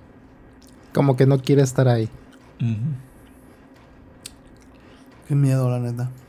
¿Qué más tienes, Elena? A ver. Hay una película que trata de algo más o menos así parecido como en la década de los 20, ¿no? Que Mm, este ¿La de secuestran a un Jolie? Creo que sí, secuestran a un morro, según lo encuentran y se lo dan a la mamá. Y le Ah, dice la sí, mamá, este no es mi morro. Pero como tú dices, bueno, como se preguntaba este Tito, tienen, tenía él un modo operandis que tenía como 6, 7 chamacos agarrados ya. Agarraba a uno y lo trepaba a su coche. Entonces, cuando veía a un morro que iba a secuestrar, le decía, oye, mira, este, te andaban buscando porque tu mamá está en el hospital. Entonces, el morro Se la quería. se la creía y porque decía, bueno, hay un niño con él. Entonces, pues, se- le dio la confianza al niño para subirse al coche. Y así se lo llevaba. Algunos de ustedes de morros, ¿no? Que dijo, su mamá nunca hable con ningún extraño, nunca. Si, si viene alguien a decirle, su mamá está enferma, Eh. vente conmigo, no le crean. Y si tienen ustedes la duda, pregunten la palabra clave. Eres feo como una basura. ¿Alguien tuvo una palabra clave con su familia? No. Jamás. No, No, pues o sea, lo, lo más eh, era de que nunca en la vida te vayas con una gente extraña. Si no lo conoces, ni de pedo. O sea, todavía mi mamá era más extrema de que aunque lo conozcas, o este, guarda tu distancia. A mí, a mi mamá me decía, aunque vengan familiares, aunque vengan este tu mismo papá, aunque sea tu, mi tu abuela, siempre pregunta la palabra clave. Siempre. Y hubo una ocasión Alfa, que fueron, por, que fueron por mí a la, a la primaria que vino una prima, ya ma- mayor que yo, y me dijo, vengo por ti, tu mamá me mandó. Pues la palabra clave, saca un arma. Yo no le quería, o sea, pues, o sea, pues tengo toda la confianza, yo sé que sí, pero me dijo, ¿cuál es la palabra clave? Y me la dijo. dije, ah, entonces sí. Pero, Qué buen sistema. Este... La neta, sí. por- porque sí, o sea, sí está muy cabrón en confiar en... Si no, o sea, le Vamos a ver Pensé los- que ibas a decir que no te dijo la palabra que era y me estaba asustando. Ah, no, no, no. No es su prima, no es su prima. No, sí me la dijo. ¿Por qué mi primo trae tenis? ah, no, eso no funciona así. La cambiábamos, la cambiábamos cada cierto tiempo por este, por lo mismo, porque pues, nunca, nunca ¿Puedes decirme cómo era una que ya caducó? Sí, era te quiero mucho. Esa es. Ay, pero. Es como el Mercado Libre ahora que te pregunta Ah. la palabra clave. ¿Cuál es la palabra? Banana. Con mi Te- voz, eh, como el de Santander, con mi voz, eh, ¿qué? Mi voz es mi firma, Mi casi, casi ustedes. Y ya luego pues, otras palabras este, no, no tenían sentido, pero pues sabías que. Ah, no, que. Está correcto. Pero regresando al caso, pues es que en, en esta época todavía como que no cuidaban a los niños. Si recordarán el caso de John Wayne Gacy, el payaso asesino. No, esa madre. Eso pasó en el 72 o 79, algo por ahí. Ese güey tenía como 20 menores de edad enterrados en su sótano. Sí. Y porque nadie, nadie sabía qué pedo con los secuestros de los niños. Nadie creía que alguien se pusiera a secuestrar a niños. ¿Cómo se van a.? ¿Para qué se van a llevar a un niño? ¿Qué van a hacer? Así, ¿no? Anhelo oxidado 17, amanecer, horno 9, benigno, regreso a casa, 1, vagón de carga. ¿Qué más hay de este caso, Elena? Del de Johnny, bueno, pues está inspirada la película del teléfono negro en este caso. O sea, no todo, pero hay una parte de, de inspiración de este caso. Y pues la teoría es de que, ah, me falta, ya me acordé. Johnny Gosh, para esto, pues, como es reclutado, se dice en la teoría de conspiración que Johnny Gosh puede ser Jeff Gannon. ¿Quién es Jeff Gannon? Era un vato periodista que era como consultor de George Bush. Que si ven la foto de cómo evolu- evoluciona, eh, sí se parece un poco. Pero si tú buscas Jeff Gannon, a la fecha no encuentro mu- mucha información de él. O si buscan en Twitter, ay, su otro nombre, no me acuerdo cómo se llama porque, a ver, es eh, algo de Co- Cotter, Je- es Johnny Gosh, Jeff Gooker, James Gooker y Jeff Gannon. Ganon. Ajá. To- todos coinciden con el JG. Entonces, eh, la teoría de conspiración es de que ese güey, pues, fue comprado por el gobierno, fue lavado la chompa, porque también en entrevistas a ese güey le preguntan sobre su infancia y no dice mucho. Incluso se rehúsa el análisis de sangre. Ajá. Perdón, es que dice Samuel Morgan, la peor palabra clave del universo. Pues que son palabras claves, por muy tonta que sean. Si, si la dice, pues es la correcta. En este mundo falto de amor, nadie dice te quiero mucho. La mejor clave. Pues, pero es que como que es el, más probable, o sea, está muy tonto, güey, pero es el que menos va- te va a decir una persona, te quiero mucho. O sea, está como muy obvio, muy sonso, pero de tan sonso nadie la va a usar. O sea, es una estrategia chida, pues. O sea, es como, está ahí, pero nadie la va a usar. Fíjate, en, en esos tiempos, pues extraño a mi mamá porque mi mamá le mamaba las cosas de teoría conspirativa. Le mamaba todo ese tipo de pedos. Igual a mi, mi mamá y a mi abuela les mamaba esa. Digo que mi mamá era muy religiosa. Llegó un punto donde. mm, ahí sí se puso como medio turbio. Como que. eh, Ella era, ya, ya estaba como obtenida ella por la religión y todo giraba en torno a sus creencias. Entonces, ese punto no me gustó tanto, pero cuando. Y, y sí notaba un poquito de, de ¿cómo dicen ustedes? De, de, aso- de asociación. Porque había cosas que la triggereaban. Como dicen, ella jamás quiso ir al psicólogo, jamás quiso ir a pero sí notaba Que le hacía que, falta. le- que luego se le iba la onda. O sea, sí se ponía. En una ocasión, sí, la, la- mi, mi mam- mi hermana sí fue como que. Porque ya no vivía con ella. Así que en una ocasión ella la vio con la vista perdida. Se salió de la casa, fue a la media, a media calle, dijo unas palabras y se regresó. Y ya como que cambió el switch de ella y como que regresó a la normalidad. Ya era una cosa que ya me daba un poquito de cosa con mi mamá. En su, ya en sus últimos dos años de vida. Pero no sé si. No sé, ahí. A lo mejor supo demasiado. Y había cosas, eventos, cosas que pasaban que sí cambiaban mucho su forma de ser. Por eso yo decía como que me... Siempre, siempre me, me he referido a ella como que era una forma de ser con las demás gentes, otra en la casa, pero yo sí notaba mucho la diferencia. Ah, bueno, las mamás son así. Sí, pero había algo especial que dices, esto no es Normal. normal. Ok. Ay, chingada. Y mi, ma- mi papá un día la confrontó y le dijo que, que él creía, no le voy a decir qué, pero él, él de- él decía, cuando pasa esto, yo veo que tú cambias de una forma. Y mi mamá cuando le dijo eso, mi mamá se triggerió a amar el plan. Y supongo Con que, ah, supongo que acertó. paletas. Pero no sé. Entonces, este. Hay cositas raras. Mm. Ok. Terminamos con el caso de Johnny Gosh. ¿Hay algo más que nos haga falta? Yo creo que No, apareció, no, ¿verdad? ¿Y la mamá qué hizo después? Pues como que pensó, la mamá como que pensó, bueno, pues si mi hijo está reclutado en estos casos y está bien de alguna forma, Está vivo. pues ya, pues ya, ¿qué voy a hacerle, no? El papá nunca dijo nada de cuando se divorciaron. La prensa nunca lo siguió. Parece que no. No, el papá desaparece, de hecho está, lo buscas y no, no aparece, o sea, no, no hay búsqueda del papá. Eh, Por papá nos vimos al padrastro, ¿verdad? No, es su papá, su papá. Ah, sí. Ese o sí sea, fue hijo John Gosh biológico. es hijo, Ah. es hijo legítimo de, de o sea, Ah. Johnny Gosh es hijo legítimo de John Gosh. Los otros dos chamaquitos, los dos más grandes, era padrastro de este señor. Ah, ya. Es como lo que pasa en el bebé de Rosemary, para los que vean la película. Ok. Está muy turbio este pedo. eh. Pero viene Scotchy. otro caso mejor, A ver, a ver, a ver. que no sé si Elena escarbó hasta donde se pone súper turbio, pero el siguiente caso es del aeropuerto de Denver. Yo lo vi. Bueno, del ahorita. aeropuerto de Denver. Yo lo vi ahorita de una youtuber que pues lo cuenta con una voz muy linda, entonces como que nada de miedo me dio. Pero sí se nota que hay puntos medio turbios. Bueno, medio no, muy turbios. Demasiado turbios. No sé hasta dónde Manu investigó, pero sí está demasiado turbio. A ese, ver. ese pinche aeropuerto tiene todas las teorías de conspiración que se pueden imaginar. Reptilianos, ovnis, apocalipsis, eh, virus. O sea, no... a- la mamá de Maldiciones. no, ca- casi casi la maldición de la momia ahí. Ahí en ese pinche aeropuerto. Tiene todo lo aer- malo ahí. Eh, hasta nazis hay, güey. Hasta nazis. Así. A ver. Hasta Smash El- Bros. y Spikes. Pues el aeropuerto de Denver, pues este aeropuerto es uno de los cinco más grandes de y más, más grandes y más ocupados de Estados Unidos y su terreno es tan grande que Manhattan cabría dos veces en este aeropuerto. Pero que Imagínense. Manhattan se queda pendejo. Bueno, o sea, También. también.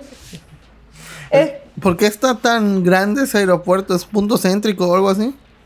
Punto medio. de- Sí, técnicamente está en el centro de sí. Estados Unidos. Ah, ya, ok. o sea, haz de cuenta que todos los vuelos internacionales caen ahí y ya de ahí se, se esparcen por todo Estados Unidos. Entonces, Lo- puede decir, te dijéramos como aquí el de, el de Ciudad de México, que si sales a algún lado del extranjero, el que te mandan a siempre, casi siempre, es al de Ciudad de México, y ya de Ciudad de México te hacen conectes para otro lado. Ajá.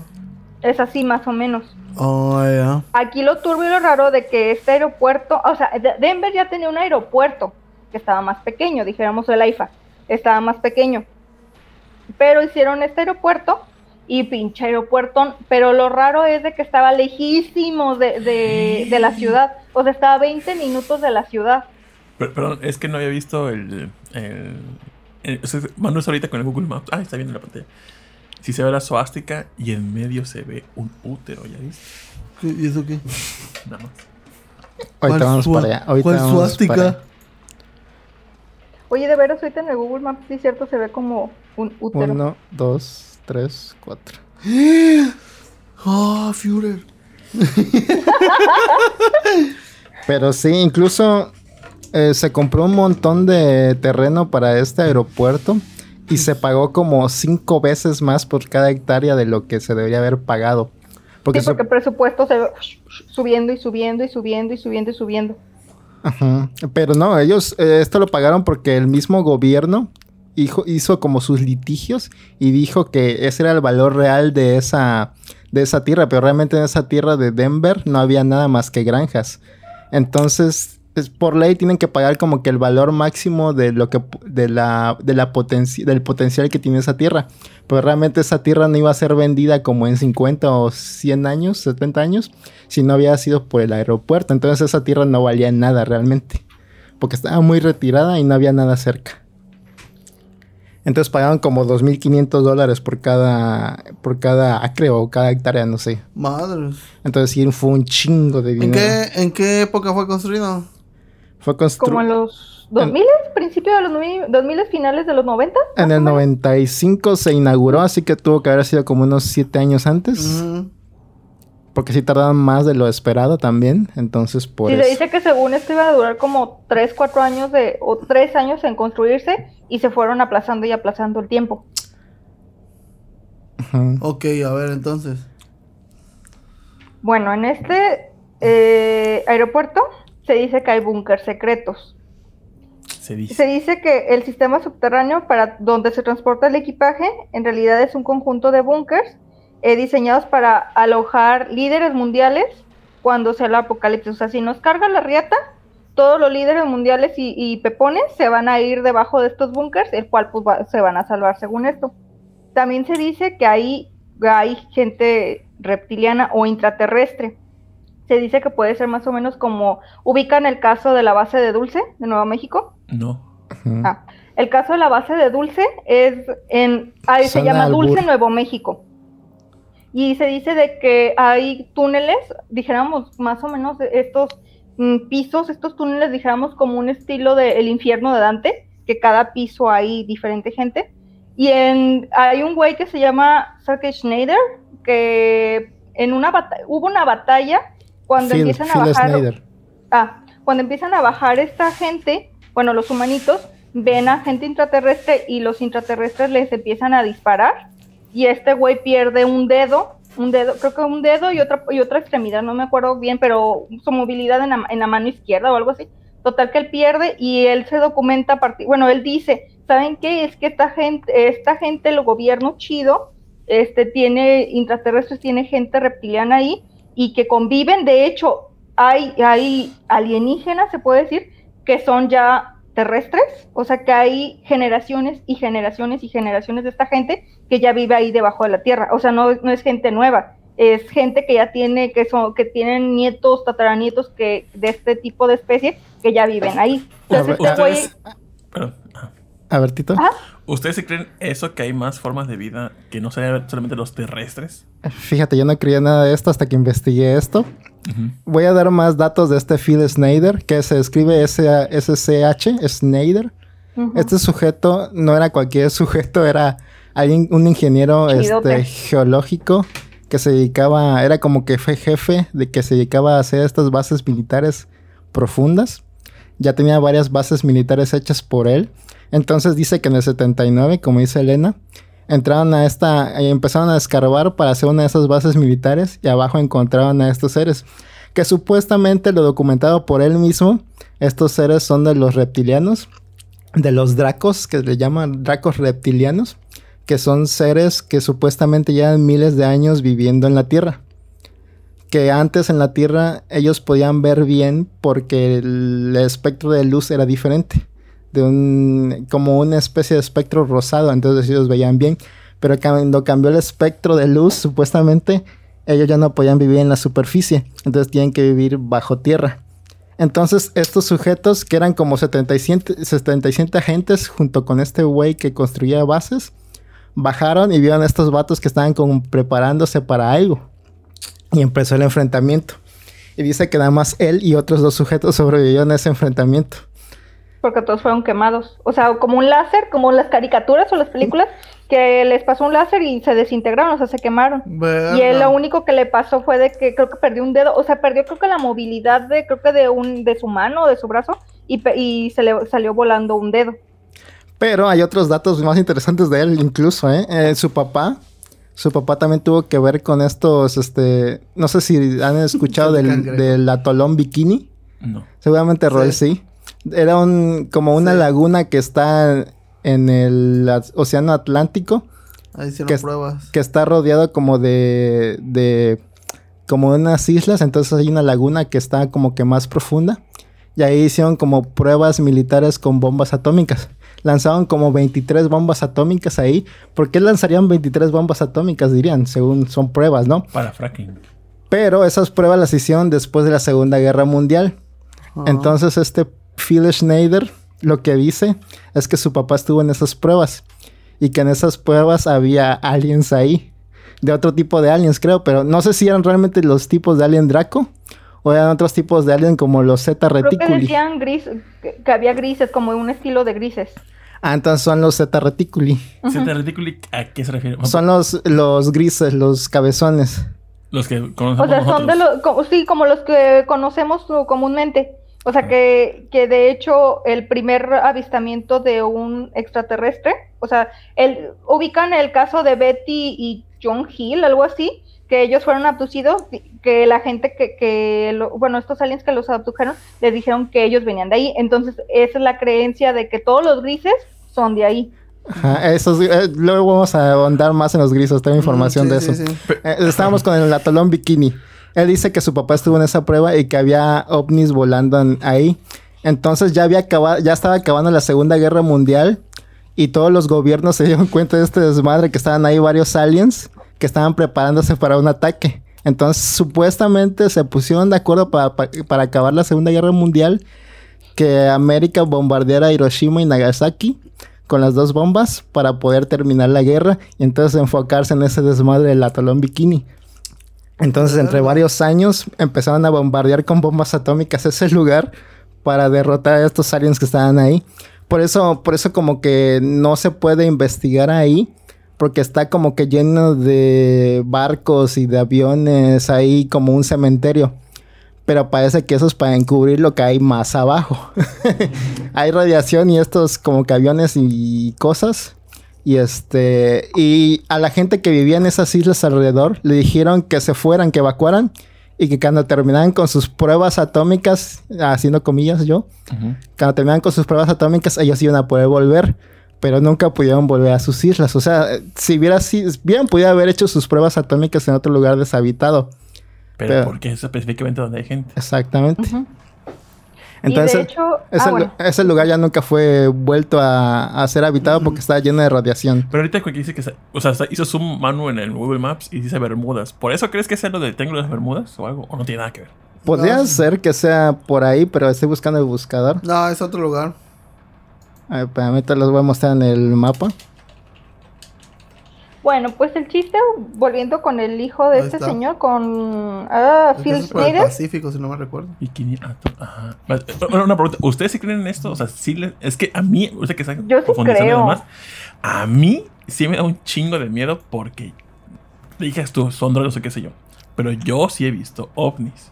O sea, y, co- y de forma con- comparado con un- que está realmente pasando un avión mucho más cerca y esa madre lejísimos todavía, más arriba del cielo, pasando mucho más rápido que un puto avión.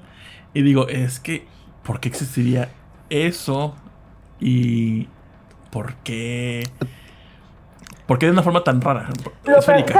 ¿Sabes? Eh, el pedo de que cree, cree uno más, porque todas las evidencias que hay, o toda la gente que ha hablado, le dan cuello. Si no fuera cierto, ¿para qué les dan cuello? Y si nos Como a este Phil Snyder. Este Ajá, Phil Snyder, Snyder, que es el que lo- cuenta lo todo esto, dio una como conferencia y a los siete meses lo mataron. Y fue muy obvio porque tenía como que en el cuello ahorcado con este cable de piano, típico de las eliminaciones del gobierno. Entonces, él había contado todas estas cosas en esa conferencia y fue cuando lo le dio un cuello. Y el cadáver se apareció. Sí, lo dejaron Sí, ahí como se- una se advertencia. que, Ah, que se había hecho la automorición. De hecho, previo a eso, le habían dicho a su esposa de, güey, te dejo toda esta evidencia porque ya, o sea, ya me están respirando aquí en la nuca. Y la esposa cuando le dicen que se, se hizo la morición, la esposa hizo, dijo, no, claro que no, me lo moriciaron, porque para empezar, con, con la falta de dedo y la falta de movilidad, era muy poco probable que el hombre se hubiera, se hubiera dado cuello él solito. Entonces, cuando ella pidió, creo que la autopsia de este güey, le, le hicieron perdedizo la autopsia, o sea, le- pidió una muestra de autopsia, no me acuerdo qué pidió, el chiste que le hicieron perdedizo de que ahorita, ahorita se le entrego, ahorita se le entrego, y al final lo perdieron, se le dijeron que se había destruido esa evidencia, o sea, esa, esa autopsia. Y los, todos los archivos, todo lo que tenía de información, también se perdió. O sea, en, en su departamento ya no había nada de evidencia, nada de archivos. Entonces la esposa dijo, a huevo que le hicieron algo, porque pues no se podía hacer la morición él solito, y qué casualidad que la autopsia no le encontraron, y qué casualidad que, la, que todos su- sus archivos de información no estaban. Y uno pensaría, ¿por qué este sujeto que trabaja con el gobierno haciendo bases militares ultrasecretas se volvería un soplón? Y fue porque lo que encontró en estas bases militares y en otras muchas bases militares que no se dicen que existen, es que supuestamente el gobierno, ahí va lo, lo, lo súper raro, lo súper conspiranoico, es que el gobierno realmente lo que hace es secuestrar gente para estos reptilianos, para que sean sus esclavos. Entonces realmente dicen, sí se han dado cuenta que hay muchos casos como de círculos de pedofilia y eso de gobiernos que supuestamente tienen como que estos círculos. Eh, Este sujeto decía que realmente tienen como que niños secuestrados ahí para los planes de estos reptilianos y lo que ellos hacen es como que intercambiar estos, esta esclavitud por otros beneficios como la tecnología. Entonces supuestamente el gobierno tiene como que 100 años adelantado en aparatos eh, tecnológicos que nosotros realmente vivimos como 100 años atrasados, es lo que nos dejan nada más. O sea que la air fryer es algo de la prehistoria para los reptilianos. supuestamente. Entonces, y que también como que ellos les dan ciertas sustancias de drogas como que sintetizadas diferentes, como cocaína o heroína este, sintetizada como que a microgravedad para que sea más potente y poder controlar como que a los pueblos. Si se dan cuenta hay un grave problema de cocaína en los en, en Estados Unidos y en México, en todos estos lados. Dicen que una de las cosas es por esto. Entonces realmente, este, como que todo empieza a relacionarse con las desapariciones de niños. Qué casualidad que hay muchas desapariciones de niños en Estados Unidos y como que hay estos círculos Raros. raros de gente millonaria o influyente en todos estos casos. Ah, porque, bueno, eh, mis- bueno, no, mejor. Ay, Bueno, voy, voy a, a- para, para ir a lo de los presidentes. De hecho, hay un, un pacto que Eisenhower, el presidente de Estados Unidos, hizo con los ovnis. Y está, o sea, está, es la evidencia y está como dijéramos en la constitución, se puede decir. O sea, ¿Qué? todo el mundo lo puede ver. Sí, y dice de que le, le- Eisenhower les dijo a los extraterrestres de, ok, llévense gente, pero no me la maltraten tanto y se pueden llevar poquitos, o sea, poquitos cabrones para que hagan experimentos y hagan lo que ustedes quieran pero los ovnis eh, dijeron, los extraterrestres, "Mm, aquí hay una falla contractual, nos podemos llevar los que queramos. Entonces, por esa falla contractual pueden hacer lo que quieran. De hecho, de ahí empieza también otra teoría de la conspiración con los niños. Ubican el adenocromo, No. ¿no? De lo que dice Manu, de esta cuestión de que roban niños, se obtiene esta droga, droga, el adenocromo es de que, como Monster Inc. Monster Inc. hace referencia al adenocromo.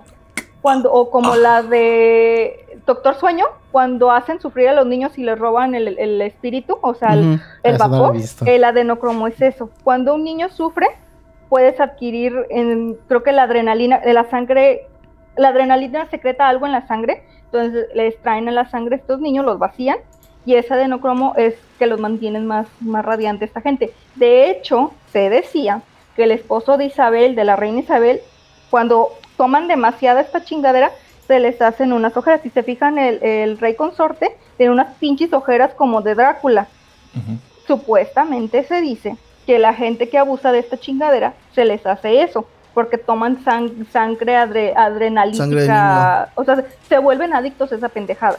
Es la teoría de conspiración de, de por la razón que roban a los Eh, niños. eh, eh, es que yo, yo- bueno, es lo que quería decir. Es que pensando en el peor de los casos como el, la, la pedo y la filia y los filos.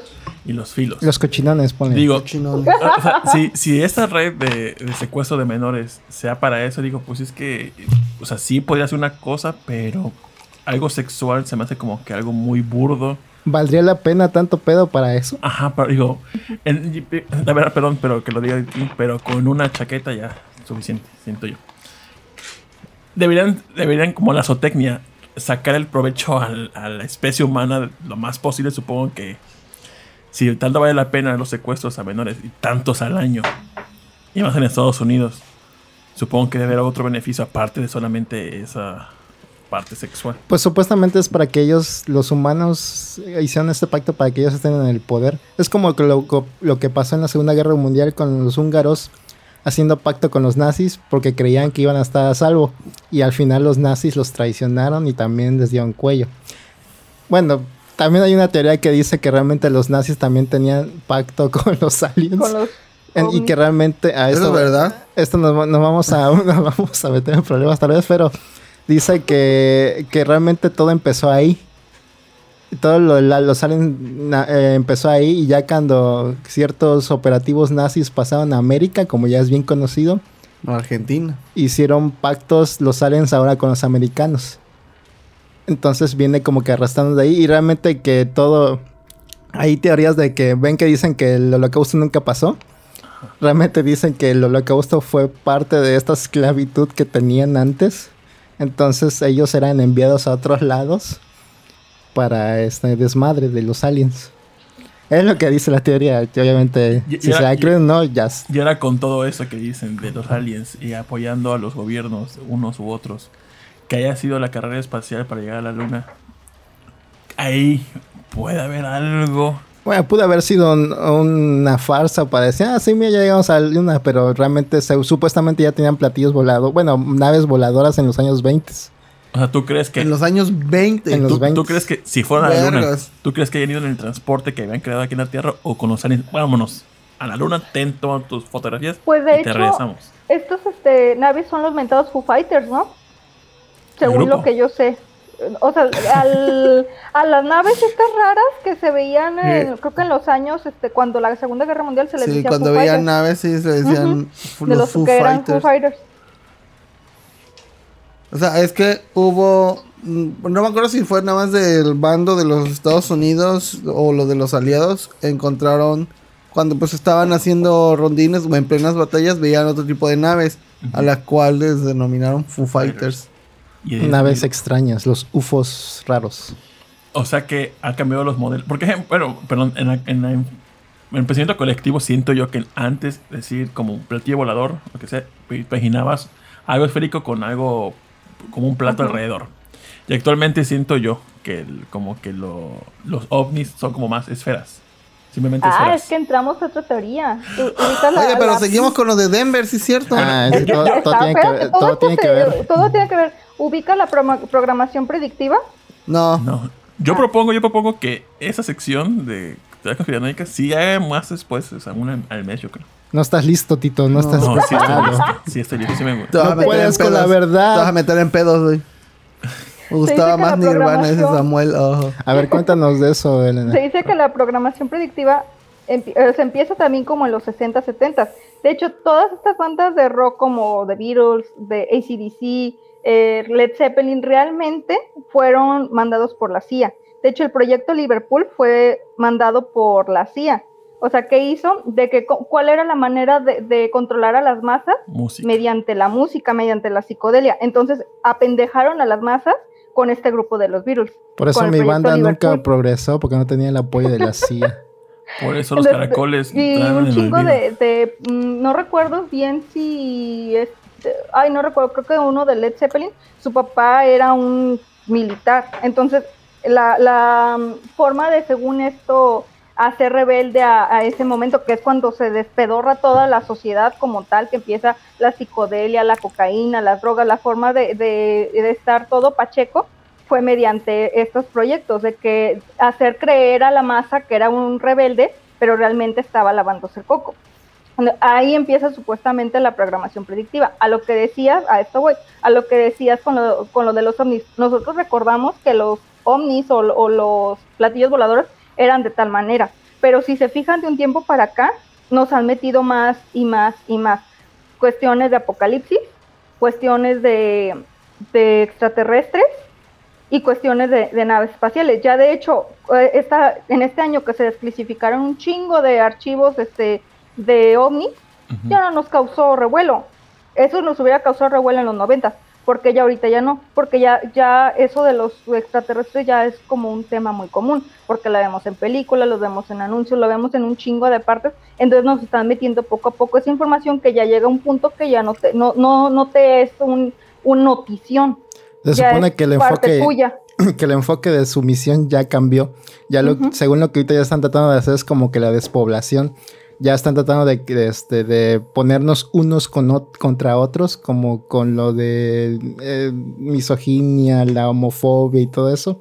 Ya intentan como que ponernos de enemigos entre todos. De Xbox contra PlayStation, bueno, eso no, pero cosas así PlayStation.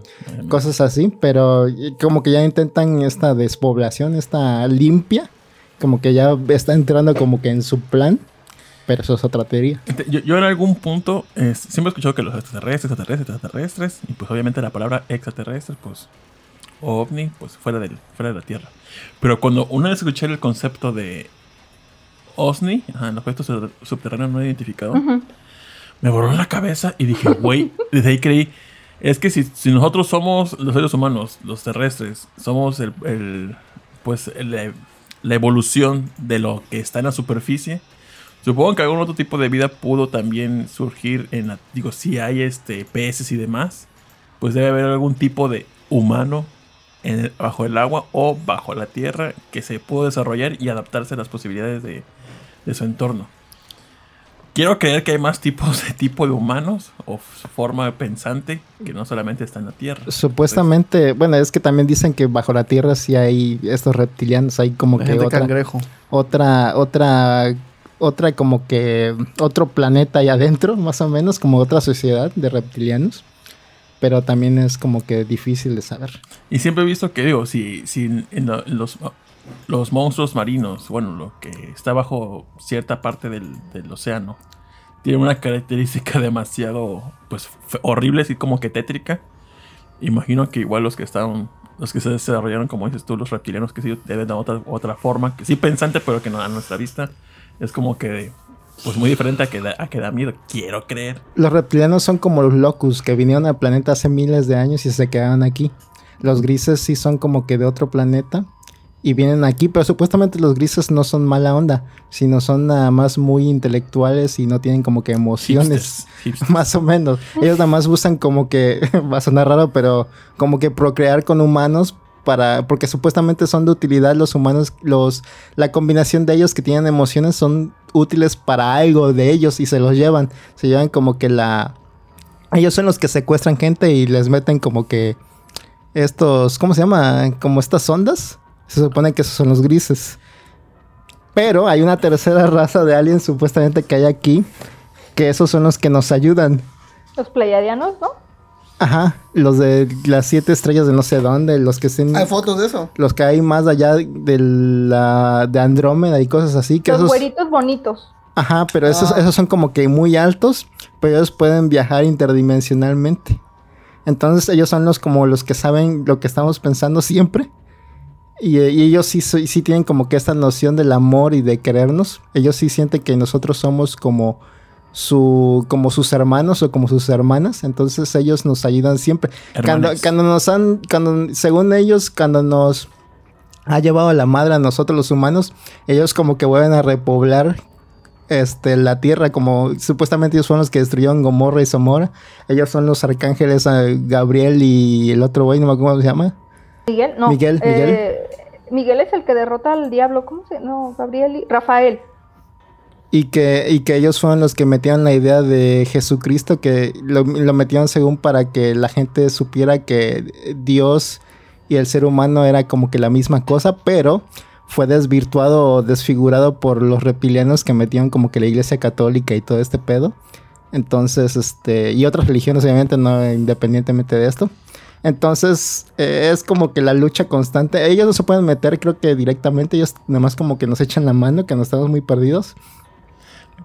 ¿Tú crees, tú crees que el, la, pues, la especie humana, los que son pues importantes por algún desarrollo tecnológico y demás, crees que el intelecto que tienen es por... Sí, sí, también Sí. está, según dicen la, la gente que ha estado en contacto con ellos, que estas personas son como que los que tienen contacto con ellos, las- la gente importante que hace cosas, ha tenido contacto con ellos y como que regresan diferente. Como que están diferentes o saben más cosas o encontraron Más como... que- iluminados. Ajá. O Illuminati. Pero ellos, ellos, eh, ahora sí que ellos son los que sí nos echan la mano. Los grises están como que neutrales y los reptilianos de plano quieren tiranizarnos quieren y ver- muertos, nos quieren muertos.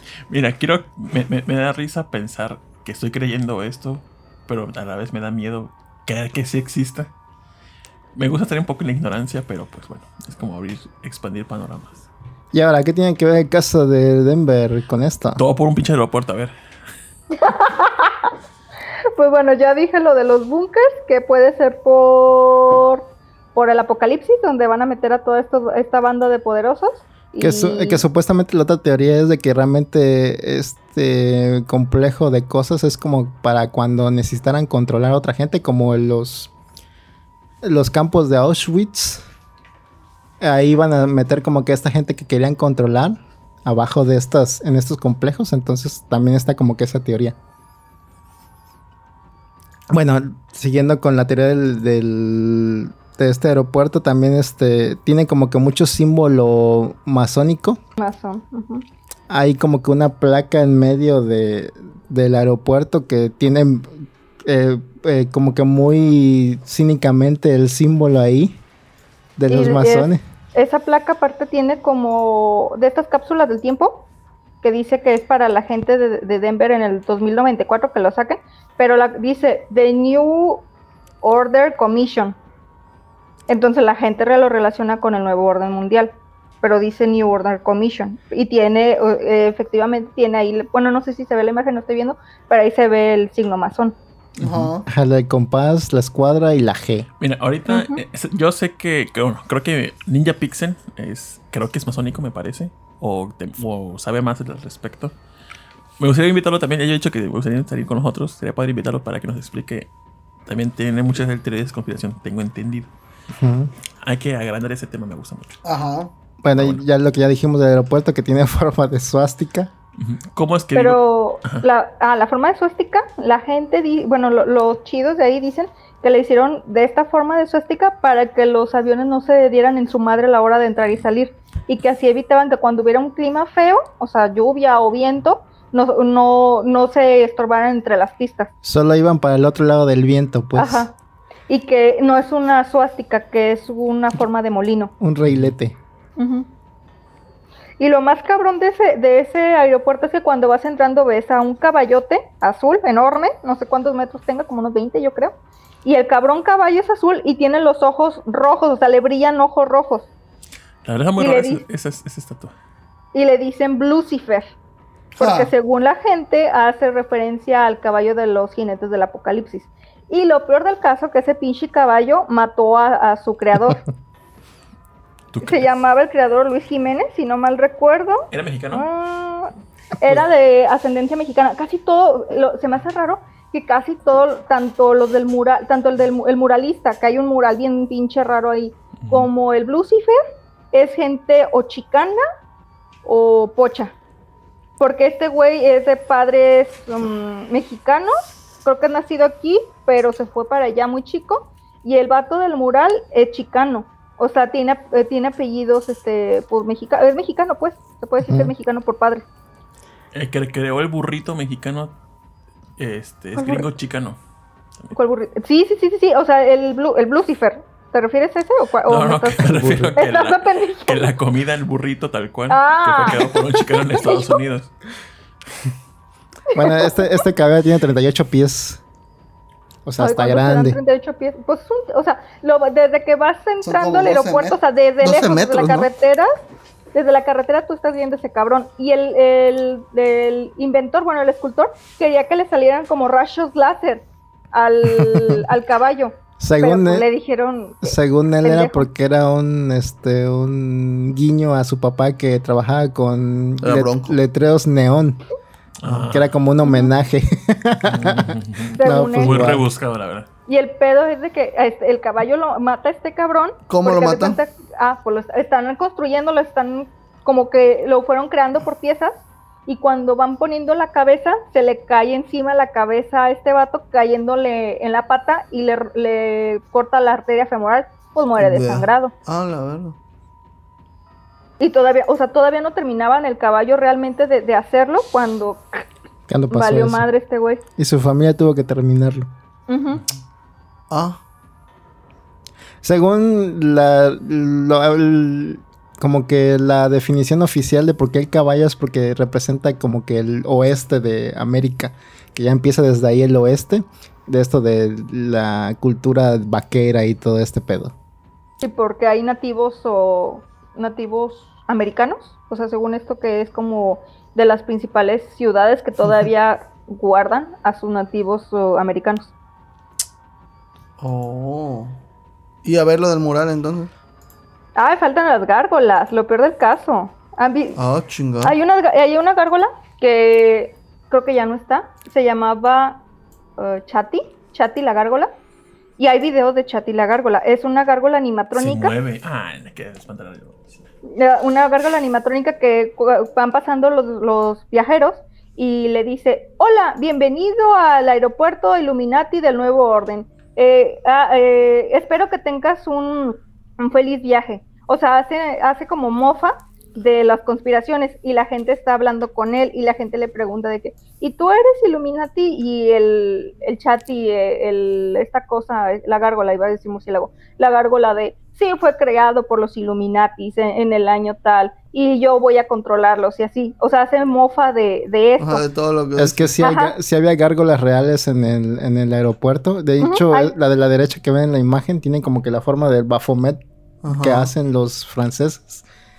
Este, no, no encontré una imagen del Baphomet francés, perdón, pero es como que la misma forma.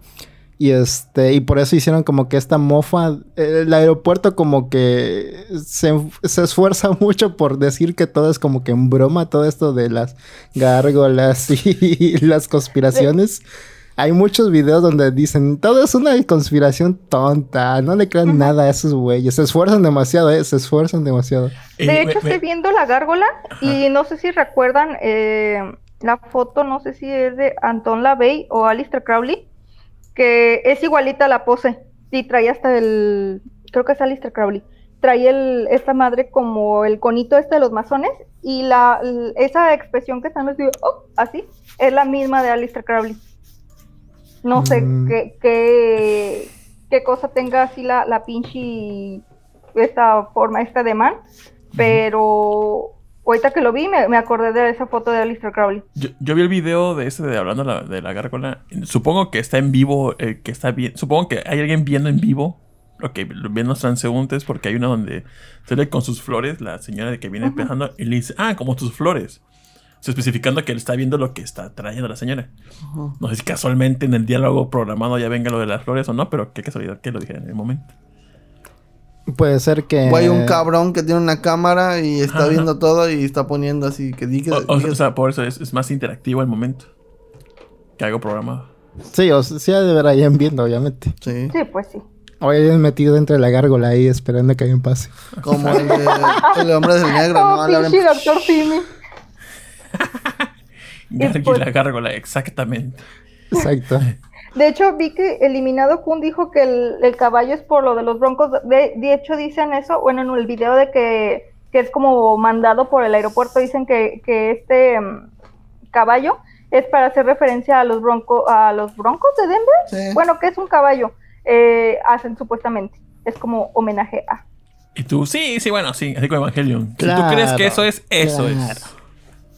Pues bueno, entonces Exacto. pasemos a las otras cosas turbias, los murales. Los murales, y bichis murales. Estos murales están divididos en dos.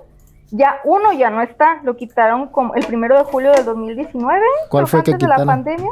El gacho, el de donde se ve el nazi dándole en la madre a, ¿A la el, paloma? sí. Ajá, Ah, sí, exactamente. Nomás dejaron los bonitos. Estos murales, haz de cuenta, entras y están en la zona de como en el comedor, se puede decir. Y están divididos como en dos secciones. O sea, está el mural y está como un pasillo. Los murales fueron creados por Leo Tanguma y eh, están en los reclamos del equipaje oeste, cerca del comedor. Y eh, hace referencia a historias diferentes, estos murales. El primer mural se llama En paz, armonía con la naturaleza. Y se dice que simboliza la destrucción del medio ambiente frente a la curación del medio ambiente. ¿Cuál es Y ese? es, es el de el que está todo feliz. El de. El, a ver, es que no te estoy viendo. El de la planta en con paloma. La planta gay. Creo que sí. Que mira, sí, te- donde se ve, donde se ve el quetzal, donde están unos niños con Ah, donde están sí. felices, ok. Ajá, exactamente. Sí, ahí es la felicidad. Ah, qué- Eh, Fíjate, en la punta de la flor es la bandera trans. Blanco, rosa, azul. Ah. Ah, eso tiene un significado. Estamos a sus significados. A ver. Bueno, eh, ¿Hablamos, este, se ¿hablamos de este primero o quieres mencionar a todos? Ah, no, no, o sea, esta, primero está el de paz, armonía con la naturaleza. Y Está este bonito. Muestra, mu- muestra, pues, colores brillantes, pero tétricos. Árboles ardiendo en el fondo, animales en jaulas de vidrio y una niña acostada en un ataúd y jóvenes que, que huyen de una escena. Y algunas que están más oscuras, que es el mural donde están niños y, an- y animales reunidos en esa planta futurista, que es la que tú dices, Tito. La primera sección del mural está como dividida, este, este mural enorme está como dividido en dos partes, cada mural está dividido en dos partes, son, algo de que son cuatro, cuatro partes, son dos principales, pero son divididas en dos. La primera sección eh, se ve el pájaro en medio, que es un quetzal, puede representarse como la extinción de los animales. En el otro lado del mural, la planta de alrededor de la cual están reunidos todos los niños se puede ver como el símbolo de un nuevo gobierno y que todos deben de seguir el al a esa plantita eh, cuando termine el evento de la extinción. O sea, todos vamos a seguir como borreguitos a esa plantita. O sea, que vamos a seguir a un solo gobierno. ¿Es el No, donde está el búfalo o, el, o es el otro donde están todos los niños? Feliz. Ay, es que no veo. Mira, aquí, Eh, estoy, ese- aquí ah, estoy mostrando. Estoy viendo, ah, en el que estoy viendo es en el de la plantita del libro. Es ahí, es ese. Pero hay otro donde, Donde están los, este, los tres se ve ataúdes. como un jaguar. Sí, Los tres sí sale ataúdes. como un jaguar. Creo que sale un Es que jaguar. salen jaguares en todos. El que más colorido, porque hay otro donde ya está el nazi, el nazi ya acostado. Ah, mira, si quieres, eh, aquí muestro este que tenemos aquí. Este, no sé cómo se llama, pero hay unos niños que están como que tristes, tienen como que animales en cajas de, Ah, de- es el mismo, es el que estoy de diciendo. vidrio. Ajá. La, la- todas las, eh, se supone que todas las plantas que están aquí son plantas reales, pero todas son como que venenosas o causan alucinaciones. La niña de la derecha se ve que es judía porque tiene una estrella de estas de seis picos como los que ponían en... Creo que aquí no se va a ver, pero Nos ahorita- identificaban cuando, a los como- judíos en- los cuando los nazis. Aquí voy a buscar una imagen más grande. Espérenme, espérenme. Aquí está. Ah, la, la Aquí la tiene una- rosa, ¿no? La como, ajá, como amarilla. Ah, ya, ya. Tiene una Biblia que es cristiana. Tiene como que un esos, ¿cómo se llaman? Los que tienen fotos adentro, un relojito con Ajá, foto. Y este. Como relicario, más o Ah, menos. un Ándale. relicario, ajá. Que supuestamente las flores es como también un símbolo como de una orden como de Lucifer o algo así, pero eso ya está muy jalado. Después tenemos a esta india americana que tiene una muñeca de su cultura que acuerdo cómo se llama, Cachín, Catín. Ahorita la busco.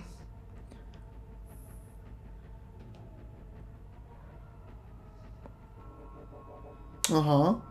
Ok, dice la nativa americana. Ah, cachina, una muñeca, una mo- Me espantó el silencio absoluto de mano. Pensé que ya había sido abducido. se llama Le muñeca. lavando el cerebro. Una muñeca cachina tiene un, un maíz. Y, y si se dan cuenta, tiene como que unas telas aquí que tienen unos hombrecillos morados Que parecen aliens, pero podrían ser sus nativos, pero parecen aliens. Fíjate, se me figuró a ese, su muñeca, se me figuró a Phobos de Darkstalkers. Nos- y ves que Phobos está inspirado en la cultura azteca, me parece. O en los mayas. ¿Quién? Fobos. Ajá. Eh, Huitzil de Darkstalkers. Ah, no tengo idea. No me acuerdo. Ajá, ¿qué más, qué más, qué más? Pues bueno, aquí tenemos a una mujer de ascendencia negra. Evidentemente. Ajá. Tiene cadenas en su cuello y en sus muñecas. Qué culo. Y este, y ya parece como una esclava. La planta que tienen aquí adentro se llama Grandmaster. Como el, el- como que, como el rango máximo de los masones, se llama esta planta por alguna razón. Y este, y si se dan cuenta en los tres, en los tres este, ataúdes están como que tres secciones de la población que son muy perseguidas por los nazis. Entonces, eso es como que el símbolo. Y aparte, pues tienen aquí atrás la ciudad que se está quemando. Todos los animales también son como que símbolos. La tortuga como de Lucifer. La ballena también es como el símbolo de una de una orden secreta. El búfalo, los siete los siete colmillos de elefante y el jaguar muerto aquí enfrente. Entonces, esa es como que la primera.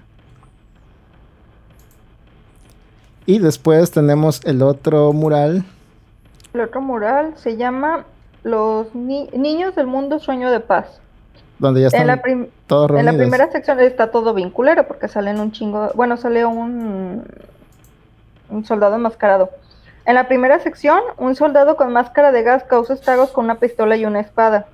También hay una caravana de refugiados que se aleja de él, un niño escondido con un oso de peluche y un niño muerto en los brazos de alguien y ruinas por todas partes.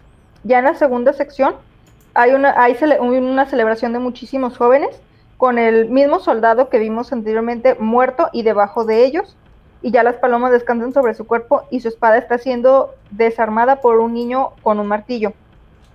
Y Ah, en ese está un- la carta de un niño de Auschwitz y se puede leer que la carta dice que de que fue un niño donde no conoció un mundo en paz y que eh, ahora ya está muerto, pero que quisiera como dan a entender como que dan que quisiera que los niños, o sea, lo- las generaciones futuras vivieran en, en un mundo en paz y que no hubiera guerras. Que esa fue una carta real de una niña. Esta, la simbología de este mural que dice es que es el enemigo enmascarado, no reconocido, no se sabe de quién es. Supuestamente parece nazi, pero realmente no tiene como que simbología nazi. La espada está, dicen que podría estar apuñalando a la, a la paz, a la paloma de la paz, o realmente la paloma de la paz está guiando la espada. Entonces podrían ser como que las dos interpretaciones. Los niños aquí durmiendo en ladrillos, eso sí no tengo idea de por qué. Porque están durmiendo sobre ladrillos, es muy raro eso. También que hay como dos tipos de razas en esa misma, como el niño blanco. Pero parece más como si fuese una persona negra albina. Me da la sensación. niño. Ajá. Y aquí la fila como de madres llorando sus hijos fallecidos. Como ya dijo Elena aquí en la esquina la carta. Y destrucción. Y el arco iris, que si se acuerdan, eh, esta simbología del arco iris no tiene nada que ver con los gays. Los gays. Los gays, los homosexuales, la comunidad, ¿no? realmente tiene más que ver con esta cosa que tienen las, las sociedades secretas, que el nivel de cada color es como que un nivel de conciencia. Y el último nivel de conciencia es el rosado, supuestamente en ese color. El rosado, como los reptilianos, que les digo que no veían, que solo veían bien cuando tenían como que en este espectro de luz rosada. Entonces también tiene ahí como que la simbología de eso.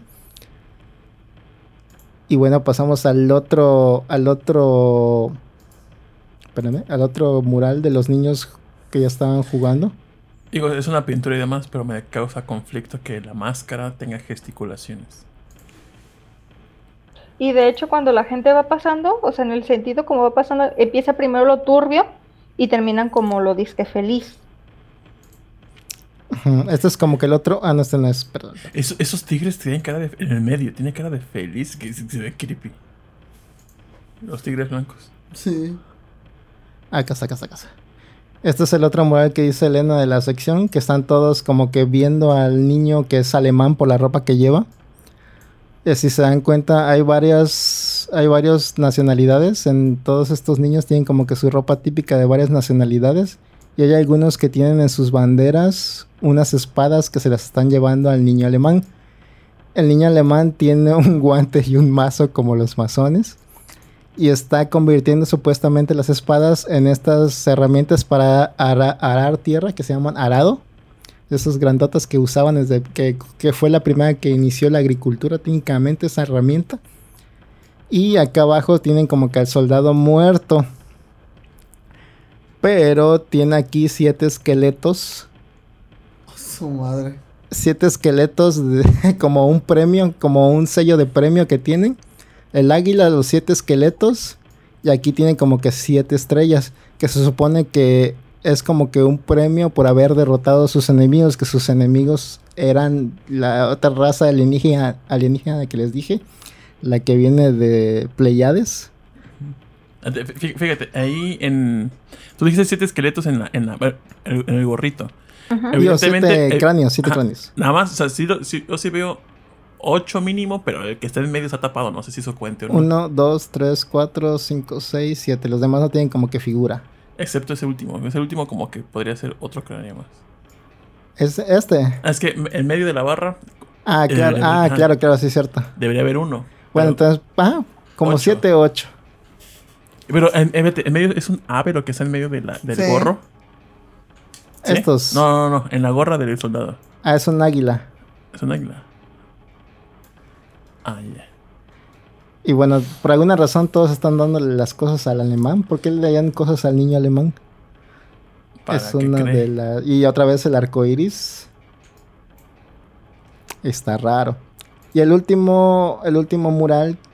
Se supone que ya es cuando. Ya la paz reina. Es que mira ese tigre, me, me perturba el tigre en medio. Sí, está feo. ¿Cuál de los dos? El medio, en medio. El Sí, tigre del blanco, ¿no? Ajá, es. Parece que está, está drogado ese tigre. Se ve, tiene cara de mecha ultra. Ya, ya fue me ultra ca- caizado. Que se, Ajá, supone obvio. que, bueno, que se supone que este aeropuerto ya es para el nuevo orden mundial. Esta sería como que la última parte del plan, ya el futuro donde todos están reunidos. Si encuentran a los niños, son 32 niños. Pero hay un niño escondido aquí junto a la ballena. Y con eso se llaman 33. Igual 33 como el número de grado máximo masón. Igual los animales, si se dan cuenta, son animales raros. Una garza. Un animal de esos que no sé cómo se llama el quetzal, los tigres blancos o quién sabe qué animales sean, dos este, ferrets, mariposas. No hay animales comunes como perritos, gatitos o un caballo incluso, ballenas. Son como que animales que representan otras órdenes secretas. Parece también esto como. una Y lobo. Ilustración de la atalaya. Podría ser. Ándale. De a dónde vamos cuando morimos, ¿no? Eh, fí- Fíjate, pero el, como dices tú, el, el otro que era como un arcoíris que sale del soldado malo. Son los mismos colores que tiene la floresta, ¿no? Que supongo que representar lo mismo. Ay, como los niños. Es, esta planta tiene un nombre, que hay una planta que sí parece que tiene como que una paloma en medio. Se llama Holy Ghost, Orquídea del Espíritu Santo. Si la buscan es más chiquita, pero sí se ve como si tuviera una paloma. La en verdad medio. me incomodan esos. Los rostros de los niños, Todo en general me incomoda. sí, está como. Es que está muy turbio. Tienen rasgos faciales medios. No, no concuerda lo, lo que pesa Se en me la imagen com- con lo que. Por decir, como el, el gato este que te perturba. Eh, tiene un- como aspectos faciales Alexa, humanos. enciende aire. Perdón. O sea, no, no, el primer eh, gato, el grande, sí se ve como, pues como un felino normal, pero el que está en medio tiene rasgos como humanos, Ajá. Sí. Es lo que perturba. Igual los niños tienen caras mm, como de, de estas, eh, es que no concuerda, o sea, tienen, se ven sin alma los pinches chamacos. Se, se me Así. figura como propaganda norcoreana. Eh, eh, Es que para. No sé la técnica. No sé la. La verdad, no vi más pintura del artista, pero su técnica me gusta. Está muy extraña. Pero las técnicas. la- Su forma de hacer los rostros. No sé si específicamente dijeron. Haz este tipo de rostros. Aunque no sea tu, tu técnica. Ah, es que a esto vamos. Pero. Se lo pidieron, Se se fi- pidieron así. Se me figuran mucho los rostros de, de esta, de esta planilla de las drogas de la primaria. De los niños moldeándose. se me figura eso. Que según iba a haber un, concur- un concurso para elegir el artista, pero realmente dicen otros artistas que no vota el concurso, que ya tenían a, a este artista elegido desde hace años. Entonces también está raro ahí porque cambian la versión cada vez que les conviene. El artista luego ya no dijo nada porque no sabía ni qué decir. Pero ahí está. Según Esos- esto, le pidieron el. Haz de cuenta que en una entrevista le dice ese güey que le pidieron en específico eh, esos temas. Y después en otra entrevista, o sea, le piden, le piden esos temas y que le pagaron sabe cuánto dinero, ¿no? Y en otra entrevista él dijo que fue la inspiración divina que le llegó, que no es cierto que le habían solicitado en específico esos temas, que nadie, nadie le, le mandó a pedir eso, que él solito se le ocurrieron ese chingadero. Pues bueno, pasamos a lo otro que pues ya dijimos que hubo como que varios simbologismos masón en el en el aeropuerto está este carrito que que obviamente son los símbolos de la plata y, el oro. y el oro. Pero, Pero- según esto dice que significa antígeno australiano, que es un virus que, que nos van a esparcir como hace, hace dos años el coronavirus, así Ajá. más o menos, que, que va a ser creado de Australia y que nos va a chingar a todos. Que también puede significar como que esta, esta fijación que tienen los masones por la alquimia. Supuestamente, porque también hay otros, otro, ahorita les voy a mostrar otros símbolos que hay. Porque también hay como que el martillo obviamente otra vez sale y ahí están mezclados con otros símbolos que no, no tienen nada que ver. Pero, y, y- De, de hecho, en el video este que dicen de- que del aeropuerto que desmienten, según esto la ruca dice que porque Denver es un estado donde se produce, eh, es un estado minero donde se produce plata y oro y que para hacer como referencia a eso se creó esa plaquita diciendo de que pues es un, y de hecho pues ahí está el, carrito minero diciendo de que, ah, pues somos un estado minero, pues vamos a poner este carrito. Aquí hay más símbolos. Mira, este del AU, ya les dije, lo alquimista. Este símbolo que también está en el piso, que significa el símbolo comunista del primero de mayo, May Day. Este símbolo que significa la entrada al templo masónico con los pilares Hakim y Boss. Y tiene la J y la B marcada ahí en el dibujo. Estos símbolos que son como árboles que probablemente no sé qué representan, pero también tienen que ver con algo de masón. Entonces sí tienen como que varias simbologías si le buscas. Aquí está el martillo masónico. Incluso hay como que estrellas también en, el piso, al menos cuando se inauguró. Y bueno, pasando más como que la arquitectura de este aeropuerto. Sí, cuando, cuando hicieron el aeropuerto sí contrataron varias empresas. Entonces las primeras empresas dicen que sí se construyeron estos cinco edificios muy profundamente debajo del complejo. Luego los dieron cuello, los despidieron.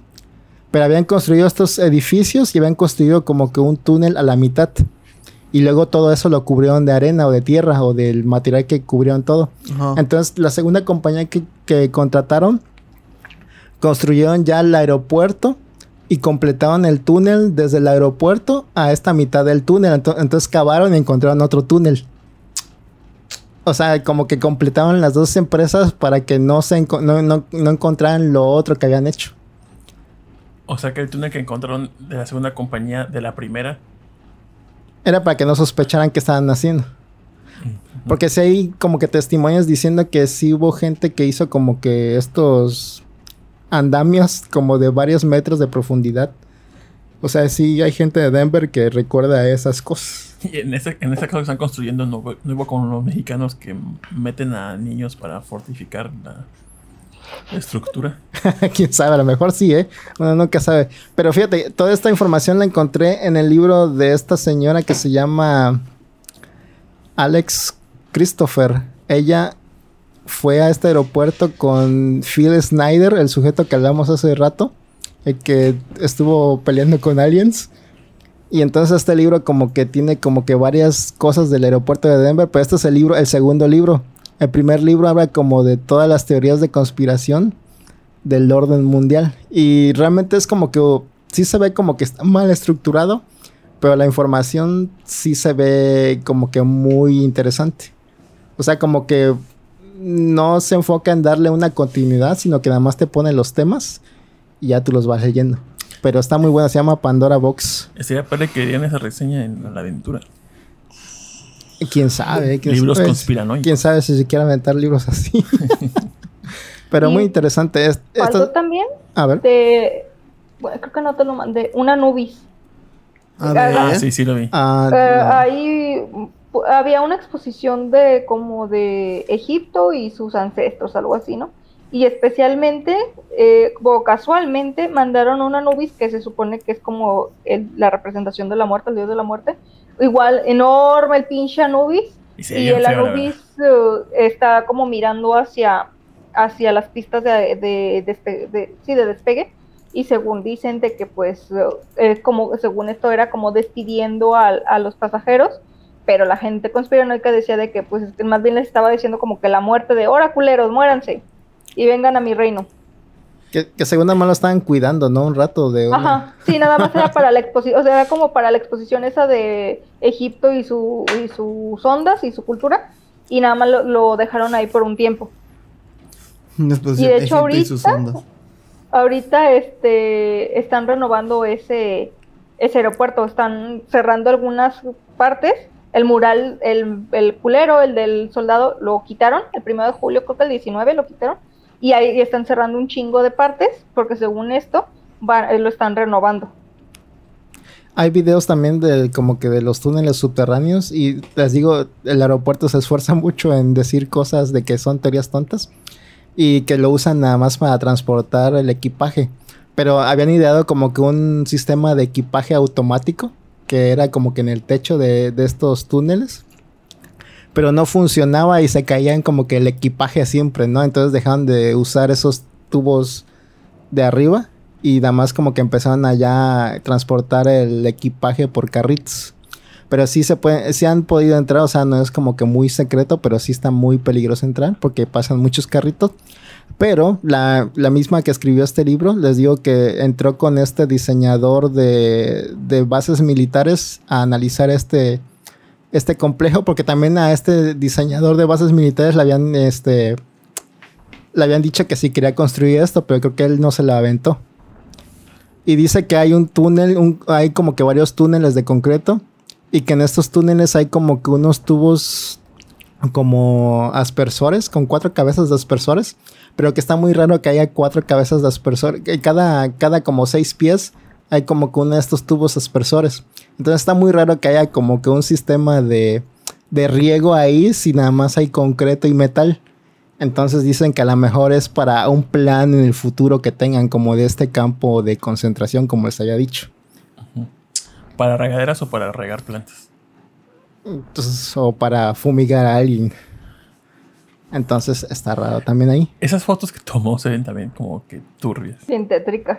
Ajá. Bueno, es que es un, li- es libro fotocopiado que hay en escaneo. Realmente ¿Cómo? no se puede conseguir el libro en ningún lado. En Amazon está listado, pero no hay para comprar. Ni digital. No, ni digital. No, no. Ya es un libro del 2007. Bueno, este salió en el 2000 y feria. Pues no era tan viejo tampoco como para que no tenga una copia digital. Pues quién sabe qué le pasó a la Pero autora. sí, no sé qué tiene, pero sí se ven bien creepy las fotos, güey. Es que están en blanco y negro. Pero ya no, ya, ya no está, ya no hay como que información de la autora. Incluso si buscas la en Goodreads, buscas a la autora, En Wikipedia dice suicidada. nada más como que alguien leyó el libro y dejó una reseña, pero no hay como que gente que haya leído mucho este libro. Ok, ok. ¿Qué Y- otra cosa tenemos? Y pues ya, eso fue lo del aeropuerto de. No sé si Elena tenga algo más. No, ya es todo. ¿No ha visto ahí más casos de avistamiento de cualquier índole? Ahí en el aeropuerto. Ajá. Como Pues, que... no, o sea, no que se sepa. Lo más probable es que sí, como en todos los lugares, pero no, no así que de que esté reportado, ¿no? Pero lo- muy probable. Qué y miedo. Ahora sí, ¿cuál era el, el- tú que decías, Manu? Que Pues eso, ya lo hablamos, lo de los tres razas alienígenas, que bajo de las bases militares hay niños secuestrados, que los reptilianos nos quieren esclavizar y desaparecernos, que los grises quieren procrear con nosotros y llevarnos a sus planetas, que los otros quieren echarnos la güeros. manos para que no nos lleve la madre, etcétera, etcétera. Lo de las 23 bombas atómicas en el atolón de Bikini. Pero- ¿Qué más quieres, Tito? me, pre- me pregunté, ¿por qué si son tan vergas? ¿Por qué no vienen y pues, acaban con todos nosotros? de la vez? Ah, Porque pues, no son tan verdes al parecer, porque todavía necesitan con- como co- construir cosas, para eso son los esclavos. Según los esclavos los usan para refinar material, para refinar metal muy puro. Y, y ahora con esto, que está la vida, eh, eh, ¿qué es? Intraterrestre. ¿Tú crees? ¿Tú crees? Que de alguna u otra forma, estando conscientes ellos ahí abajo y todo este pedo, Vean, crees? vean Bolobanca. que las coincidencias del temblor en México con las mismas fechas, anual, casi la misma hora, sea algo programado por ellos? Pues dicen que tienen tecnología para crear temblores desde hace rato también. Y el HARP, la tecnología HARP. Según esta, esta madre son como, están en creo que en Alaska, creo, y son unas unas varitas que están como conectadas a unos como cables, se puede decir. Entonces ahí viene como las caricaturas de que sale esta varita y avienta como chispas y se ve así como que en estas varitas avienta como rayos y entonces esta madre hace que se altere el clima, pues, o sea que esta madre puede hacer temblores, puede hacer eh, huracanes, puede hacer tsunamis, según esto, pero es- está muy cabrón como para que, que pueda, que bueno, chance sí, puede, esta tecnología si está ya muy avanzado y si es de los ovnis, pues podría ser, ¿no? Pero si lo estás considerando que a una, per- bueno, varias personas humanas hicieran eso, Está muy cabrón. Aquí el pedo es de por qué nos tiembla los 19 de septiembre a la misma hora. O sea, A es lo mucha mejor un becario, un becario dijo, ah, les voy a hacer la broma a los mexicanos. Vamos a temblar. Vuestra edición allá. Eh, Claro, si nos creemos todas estas teorías Sí, sí, locas. sí, obvio, obvio. Y ahora, ¿tú qué crees con eso de que hace tiempo, hace años, cuando fue la casa de brujas, ¿tú crees que lo que son brujería y, y demás se llama brujería y, y tenemos la idea de que eso es malo? ¿Tú crees que en algún punto lo que era brujería o ese tipo de magia era para algo bueno? No, yo Era- creo que eso nada más fue como que para desprestigiar a las mujeres. Específicamente para eso. ¿no? Sí. Ah, ¿quieres leer? Bruja. Sale. Como que los masones tienen como. Creo que no, no, no hay. No sé, no sé si los masones acepten mujeres en sus logias. Según yo, ¿no? si te Entonces, fijas, son puros vatos. según creo que tienen como que. Por eso también como que están propagando la idea esta de que. De, de que encuentran la mujer siempre en, en el medio público. Son esta misoginia generalizada que se está extendiendo cuando una mujer quiere pelear por sus derechos y cosas así. También dicen que es cosa de ellos. Igual como la homofobia o el racismo. Cuando, cuando hay una sirenita negra, todos se echan sorprendidos y echan caca. Dicen que es parte de eso, como de esa de ponernos en contra de todos. Entonces, para también para que no nos podamos unir cuando se levanten y quieran tiranizarnos. Entonces, está la teoría, pero quién sabe, yo no sé. Yo no soy científico. Ahí, ahí. Tú dices que eh, era para desprestigiar a la mujer, la brujería. Pero ¿y los hechiceros o brujos? ¿Que existió algo? Pero esos cabrones no les hicieron nada. Nunca hubo cacería de brujos. No, no, por eso, por eso. ¿Tú crees que el humano eh, desarrolló alguna forma para tener poderes místicos, mágicos. Puede así? ser, puede ser que sí, o sea, porque también dicen que estos seres, los de la otra raza, los de la Pleiades y Andrómeda y todos esos, dicen que sí manejan como que unas cosas muy raras y que realmente el humano no entiende como que su potencial máximo, es lo que dicen ellos, supuestamente. Entonces a lo mejor sí hay una forma Eh, de magia que pueden hacer los seres humanos. Es que ¿por qué tenemos nosotros tan normalizado como ese concepto de la magia y que haciendo un hablando ciertas cosas va a ocurrir algo? ¿Por qué tenemos pues esto? ¿Por qué tenemos tan presente lo que eran los ovnis? Este, o qué sé yo, ¿por qué también tenemos ese precepto de la magia ocurre haciendo estas cosas? Que actualmente pues no los podemos este, hacer, simplemente es como un imaginario colectivo, pero tenemos como que la idea y está como que muy estudiado esa ficción. Ajá, pues, pues es que hay como que vestigios de la magia muy importantes, como las pirámides o como las pirámides de acá también. Por ejemplo, dicen que las de Egipto realmente son como que un sistema para comunicarse, que la- las personas podían entrar como que a estas cámaras centrales de las pirámides de Egipto y comunicarse a distancia, como que a otros planetas y así. Entonces a lo mejor también necesitaba como que esta capacidad humana, como magia, como le llamas tú. A lo mejor necesitaban eso para comunicarse. Hace poquito vi un video de un chavo que estaba con su. eh, ¿Cómo se llama? Un planeador, su. Esos que tienen como un avioncito, que es un ventilador grande, que va Ajá. avioneta, creo. No, no avioneta, sino que es. Es individual, no sé cómo se llama ese tipo de. de como, no sé, como un tipo de avioneta, pero chiquita. Y pasa encima de la pirámide. Y se ve que en la cima de la pirámide todas las rocas tienen como jeroglíficos. No sé si hay sea, algún tipo de patrón para canalizar la energía o qué sé yo. Pero sí se me hizo medio extraño. Bueno, es que se supone que en la pirámide hasta arriba, la punta era toda de oro. Era, un, era una pirámide chiquita, sólida de oro. Para conducir mejor. Sí, el, el La WhatsApp. energía. sí. Para que el WhatsApp corra chido. Pero fíjense, hay realmente mucha, muchos libros como de estas personas que investigan estos casos. Realmente ahorita tocamos como que la punta del aire, realmente, porque sí, entre que buscaban más información, en estos libros hay como que, como que se referencian entre sí. ¿Sabes qué me recordó? A todo lo que escribe JJ Benítez, güey. Pues de hecho los conspiranoicos lo hacen, es su sensei, JJ Benítez. Lo toman mucho como de referencia ese güey. No, no, no he escuchado de JJ. Ah, es el- que caballo hizo- de Troya. Caballo de Troya, Ángeles y Demonios y no me acuerdo qué otra. No, Ángeles y Demonios, ¿no? ¿O sí? No, Ángeles y Demonios no es este. No, eh, de había otro. Código Da Vinci. Sí, no. ¿Cómo se llama? Vamos a Hizo otra que también era algo que Ángeles. Pero él Pero- sí es ciencia ficción, no es realmente como... En resumen, las pirámides eran modems, exactamente. Bueno, de hecho dicen de que si juntas, no, no me acuerdo cuáles otras, pero si juntas las de eh, Chichen Itza, creo, creo que es Ujú. Chichen Itza, las de mm, Egipto y otras que no recuerdo, se forma un triángulo. O sea, se forma, o sea, quedan al mismo nivel. Es, un triángulo equilátero, que la misma distancia que hay entre una y otra y de otra y otra hacen un triángulo equilátero, el- es la misma distancia. Si una mide de diferencia de, de Chichen Itza a la de Egipto miden 5 metros, la de Chichen Itza a la otra, que no recuerdo, mide, mide los mismos 5 metros y todas hacen ese triángulo. O sea, como todas las se conectan, antenas celulares. dijéramos más o sea, o menos. hacían cinco. Eran cinco. Eh, no, no, no, o sea, no, estoy diciendo que, o sea, una referencia de que... Un triángulo tiene tres, que Tito. esa- ajá, tiene Ah. tres, pero me refiero a, la- a un ejemplo de que si medían, es un triángulo equilátero, hace Ah, un triángulo equilátero, que es un triángulo equilátero que todos sus lados miden igual.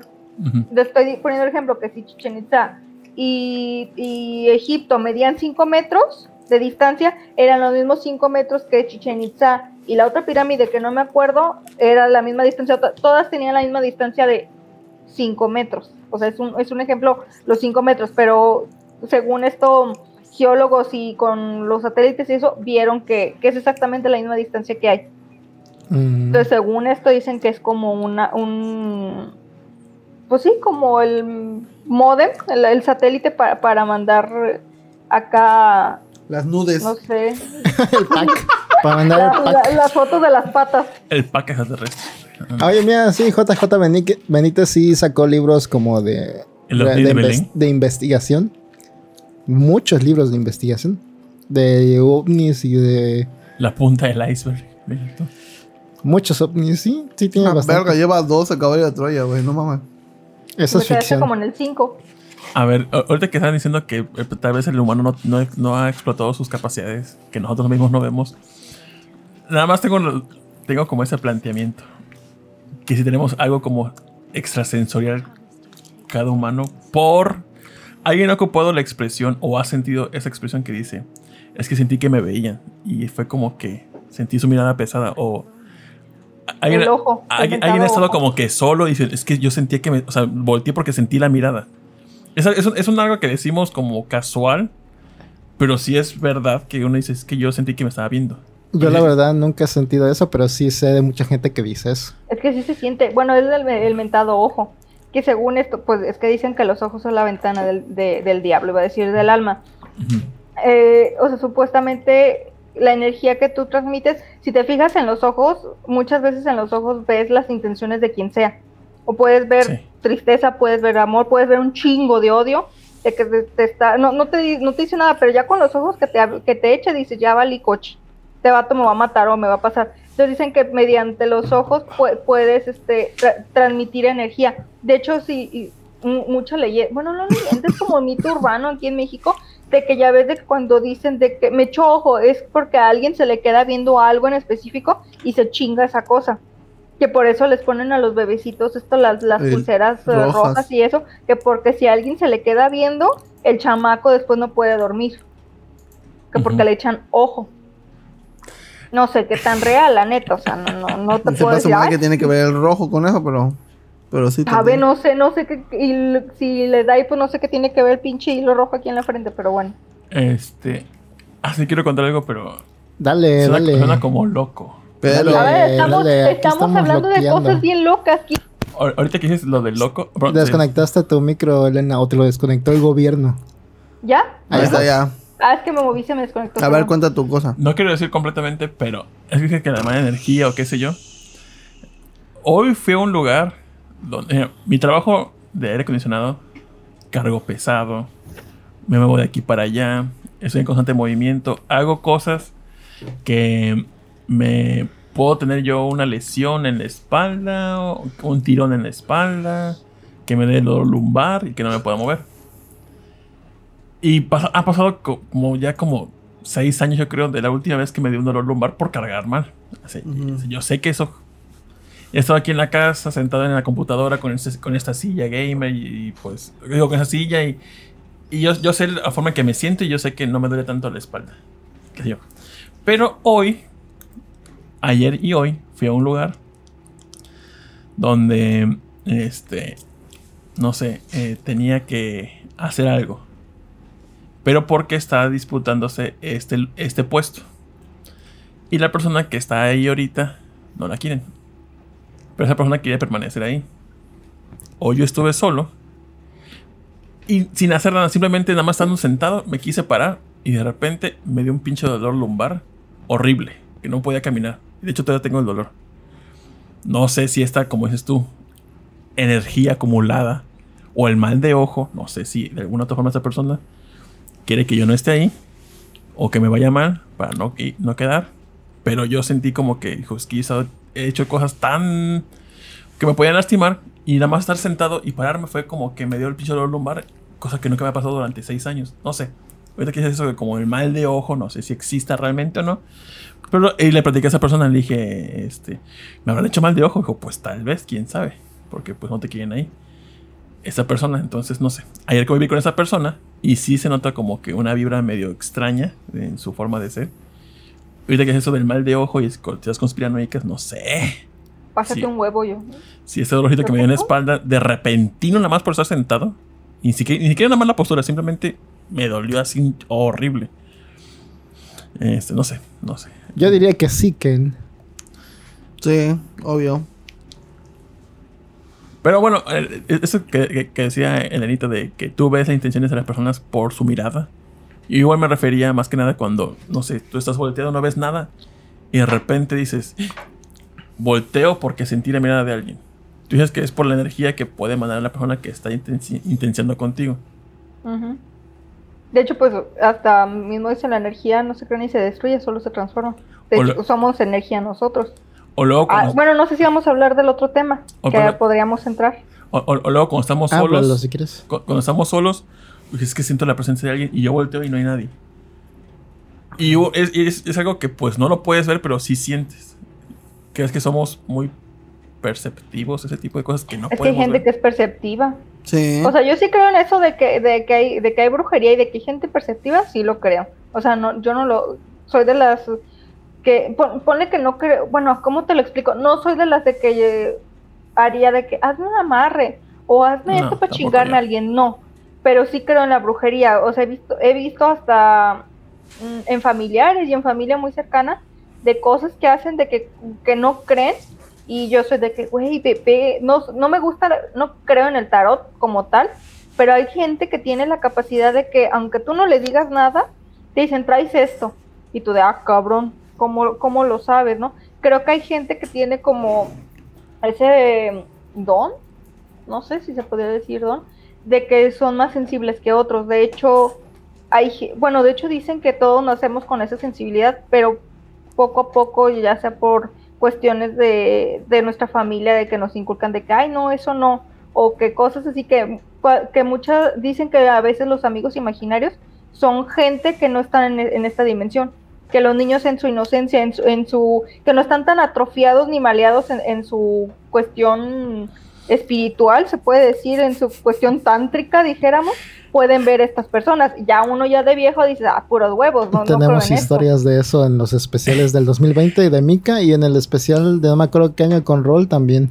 Hay, hay este, como el... entonces, o sea, que estás diciendo que el niño ese que decía que estaba con Dios comiendo huevito. No, pues tampoco, o sea, no mames, hay cosas.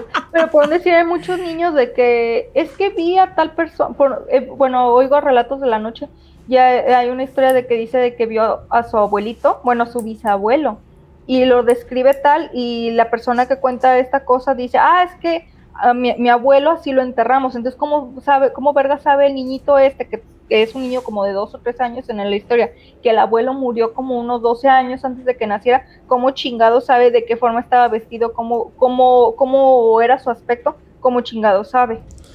A, mí, a dos experiencias paranormales que tuve, este, cuando falleció mi abuela, este, digo, mi- fuimos al, al velorio, estaba el cadáver de mi abuelita en, en la casa de una tía, y yo tenía que ir a la casa por este, pues por, para llegar a dormir, porque ya había bajado dos días de que murió mi abuelita y estamos en la casa ya. Y yo fui el único que llegó a la casa a, a dormirme, porque todos estaban, mi papá, mi hermano, mi papá trabajando mi mamá, mi mamá con, con mi, mi abuelita, mi hermano estaba trabajando y mi hermana, te- creo que no, no, mi hermana ya nacía, pero estaba con mi mamá. Entonces yo nomás llegué a la casa solito y se me hizo muy extraño llegar a la casa y ver el foco de la recámara del fondo prendida y cuando llegué, neta, así, el perfume de que mi abuelo utilizaba estaba, pero fuertísimo el olor. Y sí me saqué mucho de pedo, dije, chale. Sí, sí fue como, como ¿por qué? Digo, si hubiera alguien, y no hemos en la casa como, como 24 horas, yo creo. Entonces digo, si, si hubiera alguien utilizado un perfume en algún punto, pues ya se hubiera desvanecido el aroma en 24 horas, creo yo. Pero estaba súper fuerte y reciente el aroma del perfume de mi abuelita. La recámara luz prendía al fondo. Y si me hizo muy extraño todo eso, entonces dije, chale. Y cuando nos reunimos aquí en la casa, cuando llegó una tía que llevaba años de no venir, ya no estaba mi abuelita, pero estaban mis tías aquí en la casa y todo. Y yo recuerdo que de reojo vi afuera de la casa. O sea, lo, primero que pensé fue, ¿mi abuela? Porque algo en la silueta o, o colores, un patrón vi afuera, que me hizo, lo primero que me hizo fue decir, mi abuelita. Y lo expresé y lo dije en- con mis tías. Digo, creo que vi a mi abuelita afuera. Yo lo decía como que una forma muy escéptico. O sea, no lo vi físicamente, pero sí me dio la sensación. Y me dijo mi tía, dile que pase con nosotros. Y dije, abuelita, si gustas pasar. Y ya fue lo único que dije. Pero sí, sí, como que me extraño esa sensación de ver a alguien o que se manifestara. Pero bueno, ya. Qué miedo. No, ¿por qué? Podría no ser nada de miedo. Yo realmente siento que si existe eso de tener como que esta percepción, yo tengo cero. O incluso menos 20, porque realmente nunca he detectado nada de eso. Estoy negado No. por la mano de Dios. Pues es como la gente que, por decir, a mí se me, me dices, ¿te han pasado cosas paranormales? No, así de que, ay, no sé, vi un muerto, vi una, ah, gracias a Dios no he visto nada y creo que, no, más bien eh, me, me da, es más pedo mío de sugestión, de que me da miedo por la misma pinche sugestión que yo me hago, pero que me pase realmente algo así raro. He sentido, muy de niña sí sentía cosas así de que veía cosas y eso, pero creo que por lo mismo de que de que me daba miedo, yo creo que así de, ah, no, no, no, no, no, y pues yo creo que yo mismo lo, lo cerré, pero sí, sí, no veía como tal cosas, pero sí tenía como más percepción, o sea, sentía de que, ay, va a venir alguien, y sopas, venía ese alguien, o sea, mm, por decir, no decía, ay, va a venir mi tío Perenganito, no, pero sentía que le atinaba de que, ay, va a venir este, va, va a haber visita o algo así, y sopas, venía visita, pero por lo mismo de que yo creo que me daba miedo eso, lo, yo lo, lo cerré, y aparte, pues, me hice bien descreída todo eso, la neta. Y aparte que mi mamá, bien católica, pues, de hoy, ¿cómo crees que eso y que la otra, que la chingada? Entonces yo creo que también dentro de nuestra cultura, si hay gente que tenga esos, esos pinches dones, pues la misma cultura o la, misma religión se los tapa en chinga de, no, ¿cómo crees? Eso no lo creas y la chingada. Yo siento, yo siento, es que tampoco quiero sonar loco y demás, pero yo siento que si, te- si hay alguien que re- más receptivo o no, en el rango de recepción de personas de cosas paranormales, yo siento que soy como en el 20% o 15%, porque sí me han pasado cosas y sentido cosas que digo, o sea, no tiene explicación para mí y cómo es que lo sentí. Eh, no sé si ya lo conté en algún Bancas, yo creo que ya no me acuerdo, pero hubo una época donde el hombre trabajaba en una tienda de autoservicio, entonces regresaba, él tenía un horario nocturno y regresaba en las mañanas, comenzó a las 7, 8 de la mañana.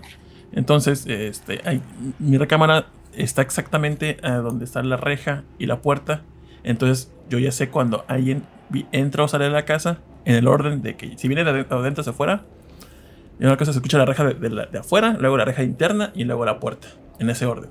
O cuando se van la puerta, la reja interna y luego la reja externa.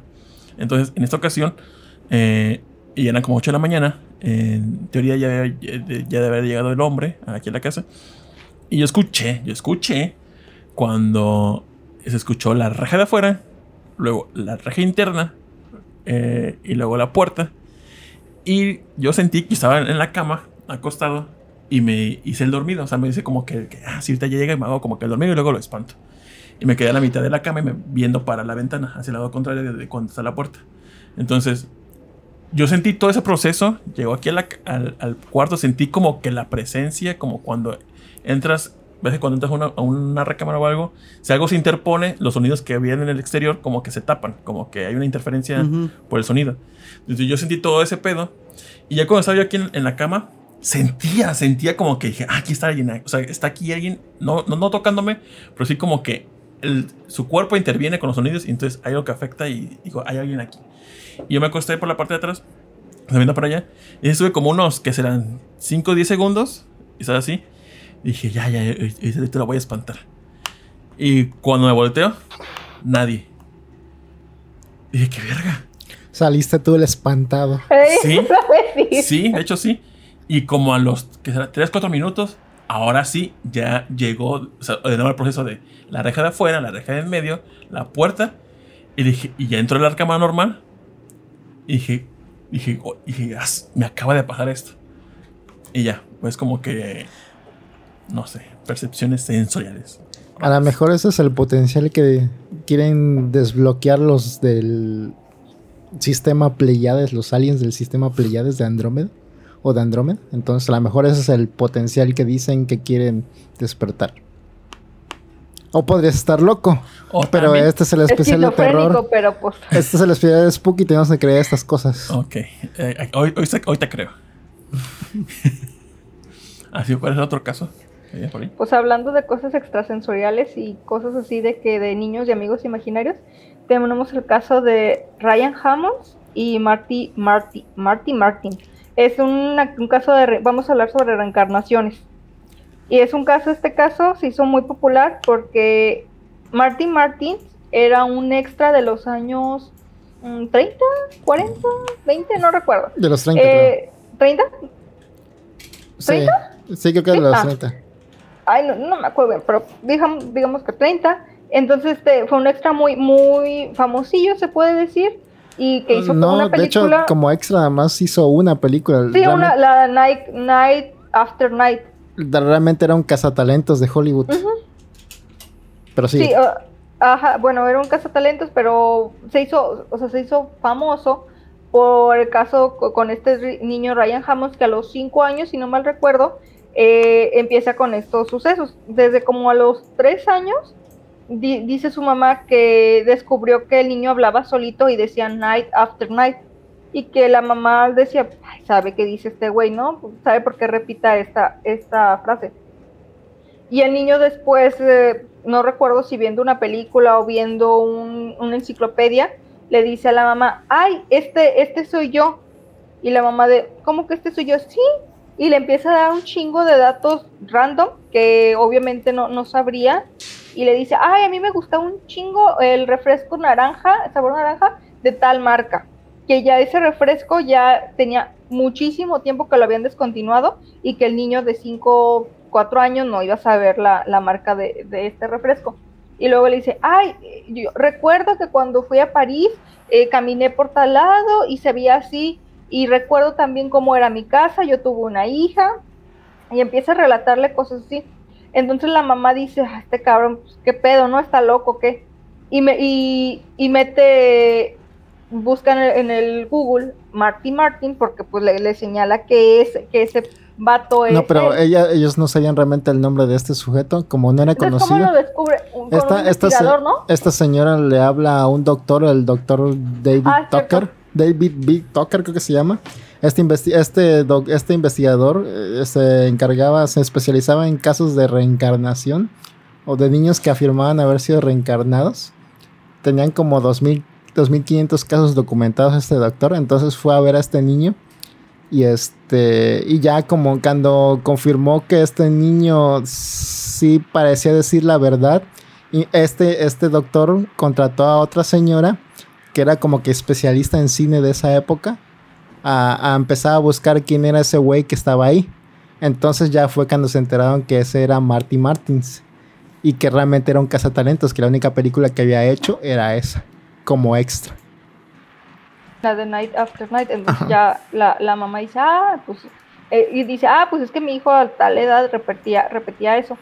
Entonces luego dice el niño de que dice una frase el chamaco que dice, ¿cómo, pudi- cómo pudieron este, matar a un hombre de 61 años para, un, para que naciera un pinche mocoso? Entonces, el, creo que la señora o, o este doctor dice, nee, es pura mentira, cabrón. No se murió a los 61, se murió a los 58 pero ven y buscan en, en estas uh, fichas forenses y en ¿cómo se llama cuando te mueres? Las actas de. Defunción. Y en la acta de defunción y checan que está mal, está errónea la acta de defunción, que no, no se murió a los 58, sino realmente se murió a los 61 años. Entonces era un dato que nadie sabía. Entonces, ¿cómo pudo saber este chamaco que se murió esta persona a los 61 años? Pero cu- cuando decías esto niño, ¿cómo lo decían? No, no especifica la, la gente. Dice la mamá que se lo oía como, o sea, que desde muy chiquito él hablaba muy propiamente como una persona adulta y que, que había ratos que el chamaquito hablaba como un niño y como que al rato le llegaba eh, la posesión de este vato y hablaba como una persona adulta, o sea, tenía como mucha coherencia a la hora de hablar. Eh, No sé si lo decía al aire o a- en una conversación. El, lo de Night After Night lo decía de cuenta, estaba jugando y decía Night After Night. Y estaba haciendo que Qué siempre que repetía eso. Re- Ajá, más o menos como Red Room. y también Entonces- cuando, cuando hablaba de sus experiencias, sus recuerdos, era cuando hablaba como este señor. Bueno, según. No, no sé, no recuerdo cómo contactan a la hija, a la hija El de mismo, Mar- el mismo doctor como que Ah. hace como que, que conozca el niño a la hija que tuvo biológicamente. Porque también tuvo otros cinco hijos y él hablaba también como de estos cinco hijos, pero eran hijos biológicos de la con la con la que se casó el, se juntaron y hicieron Capitán Planeta. Simón. Y este, se, este, este niño hablaba de su hija realmente con mucha nostalgia, entonces fueron a este encuentro y realmente no, nada más la saludó de mano y como que se quedó muy triste diciendo, ah, ya creció, ¿por qué no me esperó? Así dijo el niño supuestamente a la mamá. Ah, qué miedo. Y ya se puso triste y ya no habló mucho con ella. Ya después de eso ya como que empezó a olvidar todos los recuerdos. Pero dice el doctor ese que de 128 datos que dijo este niño, pudieron comprobar como 90. Los demás eran como que muy... no concordaban bien, pero 90 ya es bastante, yo digo. Y esta niña también dice que tuvo una pesadilla donde decía que le explotaba el corazón. Pero realmente, supuestamente, el actor murió de un derrame cerebral, creo. Es- eh, y esa parte del corazón nunca la pudieron comprobar. Pero a lo mejor realmente murió de un ataque de corazón. ¿Y ese niño actualmente qué edad tiene? Ay, tendré como 14, 12 años, yo creo. O sea, ya creció, llegó como a la edad de los 8 años porque le hicieron un chingo de entrevistas cuando estaba chiquito y decía pues de que, de que tenía, o sea, que él era la reencarnación de este cabrón, ¿no? Y después, a los años, le volvieron a hacer el- la entrevista y dice que ya no se acuerda de, na- de nada. Dice que, que solo, o sea, que ve, ve, la- ve las entrevistas cuando estaba chiquito y dice de, ah, no, pues órale, no, no, no me acuerdo de nada de lo que dije. Que se le supuestamente, cerró ese, ese dato. que supuestamente es muy común que a los 5 o por ahí se te olvide todo. ¿Ustedes tienen alguna anécdota así donde les hayan dicho a sus papás que les dijeron, que le dijeron algo a sus papás cuando tenían menos de 5 años, raro o algo así? Sí. O sea, sí, fácil, yo creo. Fí- Fíjate, eh, la- las anécdotas que yo he contado aquí en Bolobancas de, la, de vez que vi los chaneques, eh, bueno, eh, mi- mi- digo chaneques porque fue lo que mi mamá me dijo, es que tuviste chaneques. Yo no sé si en su momento me referí, "Uy, mamá vi un chaneque. Simplemente la anécdota que digo que en la recámara del fondo, cuando vi este ser que entró de, una puerta, de una pared a otra y se quedó en medio y volteó, esa anécdota ya no me acordaba tanto. Recu- recuerdo que de niño, pone que hasta los 7, 8 años recordaba eso. Pasó eso, jamás tocó, volvimos a tocar el tema. Pero el que sí tenía presente era el de los, el de los niños esqueletos que estaban en la recámara donde está Rolando. Ay, ¿Cómo que? Qué miedo. El que era eh, que según yo salí de esa recámara de la mía, donde estoy ahorita, pasé a la recámara de medio porque esa era mi recámara de mi hermano y mía. Y cuando, sin prender el foco, eh, abro la puerta y volteé a la derecha. Vi en, había una silla y una cajita chica. Y en la cajita chica estaba un esqueleto, pero como si fuese un esqueleto pequeño. Que fuera, yo en mi mente decía era un bebé. Y el que está en el asiento era un esqueleto como de un adulto. Y el esqueleto bebé fue que volteó a verme y me dijo, me empezó a decir groserías. ¿Cómo que te acuerdas que groserías? Ah, recuerdo que decía como puto. Y. y es, es- el que yo recuerdo, pero recuerdo que eran groserías. Y rápido, o sea, no perdí el foco y me fui con mis papás y les dije. Y, pero eso, eso sí lo recuerdo y, sí, y lo que me da cosa, porque casi, casi todo lo paranormal es como que vi algo difuso, vi como que algo a lo lejos, vi como una sombra, pero esto fue algo muy gráfico. Entonces, no sé, no sé, o sea, si verlo tan gráfico, sea algo real. ¿Crees no. que sea un recuerdo de tu otra vida? Que haya sido un necromancer que reanimaba esqueletos y Y se lo, conté, se lo conté a mis papás. Eh, De ese recuerdo sí, sí lo tengo muy presente, pero el que les digo que fue lo del ser que eh, sale flotando de una pared a otra. Ese yo no recordaba tanto hasta que mi mamá y mi hermano dijeron, sí, acuérdate que nos, que nos decías. Y fue como que poco a poco dije, ay, sí, sí. O sea, ese recuerdo sí lo había olvidado ya. Pero cuando me volvieron a decir, dije, sí es cierto, ya no me acordaba de este. Y esa anécdota, ya les dije que en bolo bancas que ocurrió algo parecido con mi hermana. En, ese, en la misma recámara, este, bueno, en, en la recámara de, de mi hermana pasó eso. Porque lo que yo había visto era un ser de color azul, sin rostro, con cara ovalada, flotando. Y cuando mi hermana nos dijo que, estaba, que escuchó, estábamos mi mamá y yo en la casa, en la cocina, este, escuchamos a mi hermana hablar solita. Y había tenido como unos 4 o 5 años. Entonces, cuando pas- estaba hablando sola, escuchó a mi mamá y yo nos pusimos atentos y dejó de hablar ella. Llegó con nosotros a la cocina y, le di- y nos dijo: Oigan, ¿vieron pasar el niño de azul? Le dijo, dijimos, no. Ah, que estaba con él, pero creo que ya se fue. Ah, y mi, mi- mi mamá y yo no hicimos muchos iris, pero recuerdo que mi mamá sí me vio con una cara de como de. Qué pedo. O sea, como sabes, sabemos lo que está pasando, sabemos lo que estamos hablando. Entonces mi hermana ya no le hicimos mucho iris, pero este. a lo mejor era un Z reticuli. Pero el único patrón que yo encontré ahí es que era color azul, como el que yo había visto de niño, pero el que yo vi no tenía ni rostro, ni era un niño. Era una persona como grande, yo, yo era, Ay, tenía como papá. 5 años.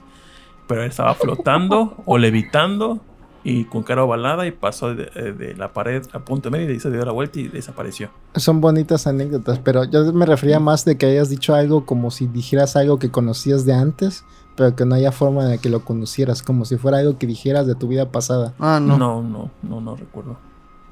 No, así que dijeran de que, oye, en, en ese lugar jugaba con... O este, iba con mis amigos en 1930 o algo así. No, nada. o puede ser algo más inocente como, ah, me gustaba pescar truchas, o me gusta pescar truchas, o como una fijación por algo. Como este Mm. niño que tenía fijación por el cine que gritaba acción de la nada. También. No que yo recuerde. Nada más para no hacer que decir, hicimos iris. Y se ve el tecniquito. Al menos el bebé afirmaba algo de Tito. Ese comentario sí fue en marca. Bebé esqueleto. Este, no, no, ahí sí no, no, no me acuerdo. A ver qué más hay entonces aparte de reencarnación. Veo que tienes fotos de niños ahí, este, dobles. Ah, pues son, es otra reencarnación, son las hermanas Pollock. A ver. Estas niñas, Hermanas eh, tips. las hermanas Tips. Estas niñas nacen después de, de que sus papás, bueno, los papás tienen, antes de estas niñas, de estas gemelas, tienen unas niñas, una de 11 y una de 8, 9 años, no recuerdo bien. Y estas niñas mueren por un choque de auto. Entonces, este, estas niñas mueren. Y los papás, pues, están acá devastados y todo esto. Entonces, la mamá al tiempo se embaraza y el papá le dice, vamos a tener gemelas, sin saber el papá que, iban, que iban a tener gemelas. Y le dice, yo estoy seguro que vamos a tener gemelas. Y sopas tienen gemelas. Entonces, estas gemelas empiezan a crecer, igual como 3 y 4 o 5 años más o menos. Les dicen a sus papás, ay, yo recuerdo que, que jugaba de tal manera. Igual, y el, cuando ven que detectan que, que, que estas niñas son la reencarnación de sus hermanas anteriores, las dos, es cuando pasan por su escuela primaria y, la, y una de las niñas dice, ay, aquí yo estudiaba. Y pues la otra dice así como también, ¿no? Y los papás comentan de que un- una de las gemelas era todo, todo el carácter de la niña grande y otra de, la, de otra, otra gemela era el carácter de la niña chiquita. Y que, que la grande cuidaba muchísimo a la niña chiquita. Ah, bueno, la gemelita chiquita, la otra gemelita. Y que tenían todas las actitudes de las hermanas anteriores. Como que cumplían el mismo rol de hermana Ajá. grande, hermana chica, Hermana aún chica, siendo que- gemelas. Exactamente. Entonces, que tenían fobia, terror a los carros. O sea, ellas eh, no, no podían ir en, en carro porque le, dicen a su papá que, que, pues, que murieron en, en, en el, en este trágico accidente. Y le, y le dicen a sus papás de, pues, ¿sabes qué? Somos, mm, fuimos Perenganita y, y, y Sutanita. Y pues jugábamos y hacíamos esto. Y, o sea, les empiezan a decir un chingo de cosas de sus hermanitas anteriores. Entonces dicen los papás, no, pues, pues sí son ellas. Entonces ellas se hacen famosas por, por, por ese caso, porque reencarnaron en sus mismas hermanas, en, su, en sus hermanas, eh, sí, en, la- en los espíritus de, de las hijas anteriores de esta pareja. Y les dan muchísimos datos de, de las niñas, eh, de cómo que comían, que, hacían, cómo, cómo se dividían las tareas de la casa. O sea, muchísimos datos de que pues obviamente estas gemelitas no iban a saber. Incluso hay datos más turbios de eso. El papá era realmente creyente de la reencarnación, entonces podría decir que él metió como que la idea y tal vez sí. Pero también estas niñas como que eligieron las mismas muñecas de sus hermanas. Bueno, de las hermanas fallecidas. Y con los mismos nombres las reconocían. Y ellos nunca le dijeron los nombres, supuestamente. Y cuando fallecieron las otras hermanas, estas hermanas como que se adelantaban a la iglesia. Con un amiguito que tenían. Porque todos iban a ir a la iglesia ese día. Se adelantaron. Y la persona que las mató era una mamá que había perdido como que la custodia de sus hijos. Y ya quería como que morirse. se- quería hacer la morición. Y quería como que causar un accidente. Y creo que al parecer pensó que, que quería eh, este como que matar a estas niñas. Porque dijo, si nadie puede, si yo no puedo tener a mis hijas, otra persona no lo puede tener tampoco. Y por eso fue que pasó eso también. ¿Y las gemelas actualmente viven? Sí, hay fotos, Que, creo que se- hay una foto ya grande de ellas. que según estas gemelas que se muestran aquí, que pusiste fotos aquí, dicen que no son realmente las gemelas La, ajá, las Pollock. Ajá. Por, que son otro- otras gemelas que se hicieron famosas y que fue la base para las gemelas de del Resplandor, la película. Resplandor. Oh. Pero las re- realmente gemelas verdaderas Pollock son estas. Las fotos de las niñas que se murieron al principio no hay. Nada más hay fotos de estas niñas que son ya las gemelas Pollock. Nada más No a vieron de de hardware. hardware. O sea, Guerrero, ¿qué onda? ¿Cómo andan? Pues aquí, Actualización. Saludos a Oscar Guerrero. contando ¿Qué onda? ¿Qué onda? ¿Vas a traerme unas fotos de qué son? Pues ahorita vamos por esos temas. Ah, ok, ok, ok, dale, dale. Montes, montes. Pero pues eso, las gemelas Pollock. ¿Ustedes creen en la reencarnación? Eh, me gustaría creer en ello. El en reciclaje de almas. Decir que esta, digo, eh, pues sí estaría chido, la verdad. Había una película sobre eso, ¿no? De unos niños, ¿cómo se llamaban? Que según también eran niños bebés que recordaban sus vidas pasadas. Los niños verdes. No, era una comedia, una- Ah. que eran niños que actuaban como adultos. Creo que tenían, no es la de ahorita el bebé en pañales o como se llame. Ajá, ajá. Era otra antigua que era de live action y que también a los tres años se les olvidaba todo, pero no me acuerdo cómo se llama. ¿Tú crees, tú crees ahora que, como dices tú, que nos implanta la idea de un tema nuevo? Ahorita el, tema nuevo de moda es la, los multiversos. ¿Tú crees que eso de las reencarnaciones, con esto sí, sí hay esos casos como que pues mucha coincidencia? ¿Tú crees que sí podremos reencarnar? Como los dice Kais también, que de mucho de moda. No creo que sea, no, quién sabe, igual y sí, pero no creo que tenga algo que ver.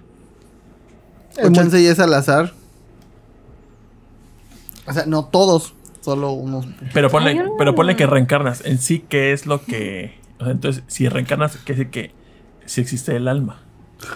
Podría ser. Pues es que se supone que sí. Pues o sea, según dicen que cuando mueres, los estos güeyes que hacen autopsias dicen que, que cuando más bien, no de la autopsia, los peritos estos de CEMEFO, que cuando hay un accidente eh, y que es trágico y que, la persona no lo espera, dicen que, que ellos pueden ver como, bueno, ya perciben ellos que, que hay como arriba, arriba del muerto como una capa de como niebla, dijéramos, y según esto es el alma que, que se está como desprendiendo, pero que supuestamente eh, el alma de esta persona no se da cuenta que, que ya se fue.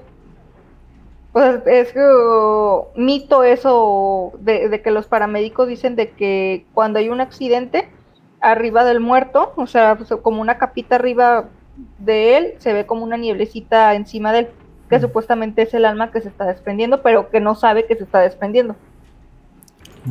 Ve, hijo, corre por tu alma. Ve. ¿Se cree en los, do- en los doppelganger? No. Pues dicen que por cada, por decir, por un rol hay en el mundo otros, ¿qué? Tres o cuatro roles.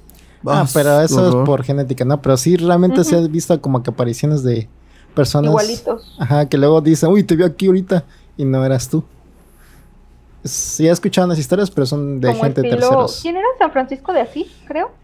Que era que decían, ah, este güey estuvo aquí, pero el vato realmente estaba en otra parte de- del mundo. Miedo. ¿Y qué más temas? A ver, aparte, reencarnación entonces. ¿Tú Eh, serás pues, pues está el otro caso de reencarnación de Ana Frank. Ah, a ver. Ana Frank recarga, eh, reencarnando. ¿Cómo es Sí, eso? Ver. no supiste. No. Bueno, era una. Es una historia de una escritora que cuenta que ella cuando. cuando nació y cuando creció un poquito, eh, decía que ella era- se llamaba Ana Frank y no reconocía a sus padres actuales. Entonces, como que se sentía incómodo con sus padres actuales y este. Nunca quiso, siempre se sentía incómoda, pues, pero nunca quiso decir que ella era Ana Frank, ¿no? Sus padres no le creían, obviamente, porque no sabían qué estaba pasando con ella. Creían que tenía un problema psicológico de alguna índole de, que no reconocía, no se co- reconocía a sí mismo o algo así. Pero ella decía que, que tenía estos sueños como de gente persiguiéndola y que estar en otro lugar que no era ahí donde estaba ella en su casa. Entonces, ya cuando creció un poquito más, en su escuela se dio cuenta de que existía este personaje llamado Ana Frank que había vivido en, el holocausto, en la Segunda Guerra Mundial y cómo conoció su historia. Y obviamente ella pensó, si digo que soy Ana Frank, no me van a creer, van a Sí, hacer que soy una in- ignorante o una, Una que quiere atención nomás. Entonces se guardó como que el secreto de esto, pero tenía siguiente, seguía teniendo estos sueños este, donde la perseguían. Y este, ya mucho después dice que pues ella escribía mucho. Como a los 11, 12 años, ella escribió un montón de cosas y las tenía tiradas en su, en su cuarto. Y un amigo de sus papás vio sus escritos y dijo: Oye, aquí hay algo bueno. Entonces la llevó a como que a una editorial o algo así. y Le publicaron su primer libro a los 12 años a esta señora. Que se llama Barbo Carlen. Ajá. Ok, entonces vamos ahí, ¿no? Entonces ya ella, ella empezó como que a crecer. A los dos años empezó su primer libro y siguió publicando libros desde esa corta edad. Era famosa porque era muy chiquita y, y publicaba, publicaba libros ya a esa edad. A los 23 años se dio cuenta, ya tenía un hijo y estaba divorciada, se dio cuenta que no, podía- no iba a poder subsistir siendo una una escritora nada más y en esa época ya se le habían acabado como que los sueños, como que se les había olvidado como a los 12, 11 años los sueños, ¿no? Y se volvió policía montada de allá, que en Suecia creo que estaba, ¿no? No me acuerdo dónde es. Sí, sí, sí. Sí, es sueca, ajá. Y este... No, es Noruega la chava. No, es sueca, sueca. ¿Sueca? Ah. Y este, ah, pues sí, se volvió policía de estas que usan caballo. Ella se encargaba como de cuidar los caballitos y todo esto. Pero entonces dice que tuvo un problema con una persona de ahí de la policía que le daba mucho miedo cada vez que se acercaba este, este señor. Y ya después este señor como que le agarró manía. Y, entre ese señor y otro vato como que tenían problemas con ella. Eso lo cuenta en su libro, tiene un libro sobre eso este, tenía problemas con ese señor, entonces no sabía por qué. Y entonces los sueños empezaban a, regresarle a esta, a esta escritora, los sueños de cuando la estaban persiguiendo y todo eso. Y este recordó, recordó, bueno, en un sueño vio que estas personas que estaban en su vida actual este, acosándolas, ya se las había encontrado en, una, en esa vida anterior como Ana Frank, como otras personas que también, como oficiales nazis o no sé qué, habrá sido, pero de esa vida donde la estaban persiguiendo. Entonces ella, ella estaba como que al borde del suicidio por este acoso que tenía de estas gentes. Pero con este sueño como que le regresó la esperanza y dijo, no, si me vencieron en la vida pasada, en esta vida no me van a vencer otra vez. Y es cuando se decidió a publicar su libro, porque realmente ya no tenía pensado decir que era Ana Frank. Pero ya a partir de esa experiencia de que no se quería ver derrotada, ya este ya este empezó a decir que ella era Ana Frank. Ah, pero me faltó algo muy importante del cómo comprobar, cómo comprobar que ella es Ana Frank. Por Bueno. su cuenta bancaria. Traía su tarjeta. su- Créeme, güey. Eso cree, Soy, su, soy Ana Frank. su Cuenta de los tarjeta de crédito. Y hicieron los check bio- biométricos, dijo, no mames, sí es. Tess, ¿eres tú Ana Frank? Esos test de Facebook. ¿Qué tipo de remolcadora eres? ¿Qué tan Ana Frank eres? No, el caso es que... ¿Te gustan las papas? El caso es que ella con sus papás viajó a, a Europa. No sé qué, no sé dónde vivía Ana Frank, ya no me acuerdo. Polonia, ¿no?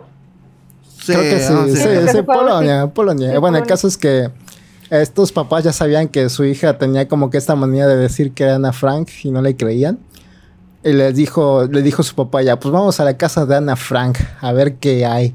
Vamos a tomar un taxi. Pero esta niña, bueno, esta escritora niña, Barbo, le dijo, no, no hay que tomar un taxi, está aquí cerquita a la vuelta. Bueno, a 10 minutos.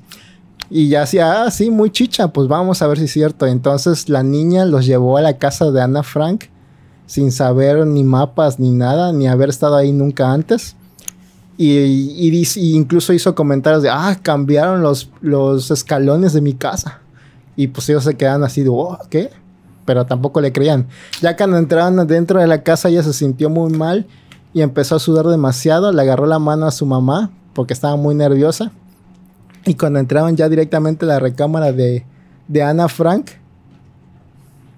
cuando entraron a la recámara de Ana Frank, este, ella como que vio unas fotografías en su cuarto y, ella pensó para sí misma y lo dijo en voz alta. Ala, creo que no quitaron las fotos, que lo que qué bueno que no quitaron las fotos de mi cuarto o algo así dijo. Pero cuando abrió los ojos o cuando se dio cuenta bien, realmente las fotos no estaban. Pero su mamá se quedó con ese pendiente de que ella vio fotos. Y entonces pregu- le preguntó al encargado de ahí de la, de la casa de Ana Frank que se había habido fotos ahí. Entonces este encargado le dijo, sí, sí había fotos, pero las quitamos porque los turistas son bien manchados y quieren agarrar todo y robárselo. Y para que no se quede destruido todo esto, mejor las quitamos y ya luego lo regresamos y le vamos a poner una placa de, de vidrio para que no le echen sopa y destruyan las fotos. Pero así dijo, eh, son bien manchados. Obvio. Era No, Ana Frank. Y dijo Sí. también, o sea, dio detalles también de que de la casa del pasadizo y todo. Y aparte de, o sea, de cómo estaban acomodados los muebles, o sea, cosas de que pues, na- nadie, aunque seamos o super fans de Ana Frank o que, o que hayas leído un chingo el libro, daba unos detalles, o sea, de que, de que, ay, aquí comíamos y comíamos tal cosa.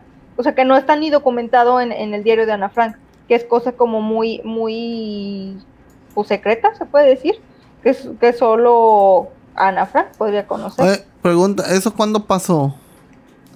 como en los 60. Ella, ella nació en el 54, como nueve años después de que falleciera Ana Frank. Ah, pero lo que voy, porque eh, toda la familia, el único que sobrevivió fue el papá.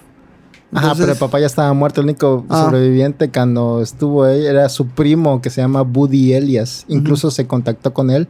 Su editor, que ya sabía el pedo, pero los demás no, les dijo, ah, pues te voy a presentar a alguien, pero no le dijo quién. Y fue a este, a este primo. Y dice que cuando se encontró con el primo, Su, su ex primo, ¿no? ándale, su ex- Sí, sí, sí, era su ex primo. literal, su ex primo. Cuando se vieron, ellos no se conocían, pero cuando se vieron cayeron en lágrimas y se abrazaron y así se, sin conocerse. O sea, ya como que ellos dos se reconocieron. Verga. Y ya en- empezaron a platicar y se volvieron súper amiguísimos. Y a pesar de que ya tenía como unos 30, 40 años, yo creo que de ahí como 70 años, así que qué turbio, pero eso es otra cosa. Y pasó de ser su ex primo a su amigo.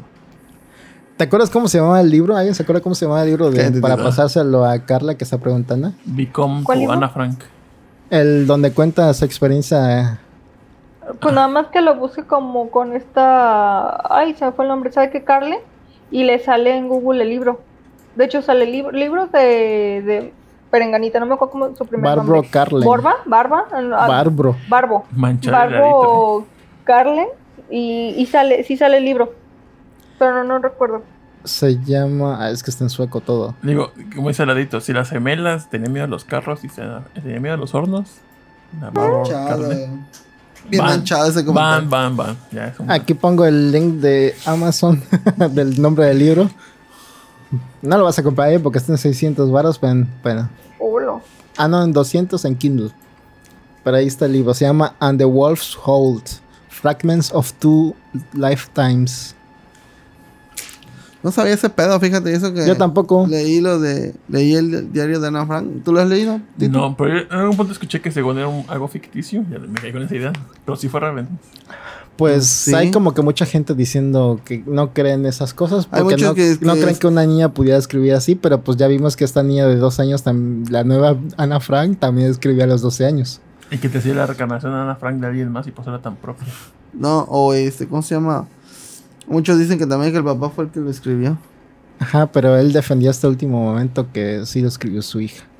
Incluso la fundación, que es muy, ¿cómo se diría? Muy agresiva para defender que sí, también dice que Ana Frank escribió eso. Mm. Aunque también quieren, no, también como que, que aprovechan de eso para pues, obtener dinerito.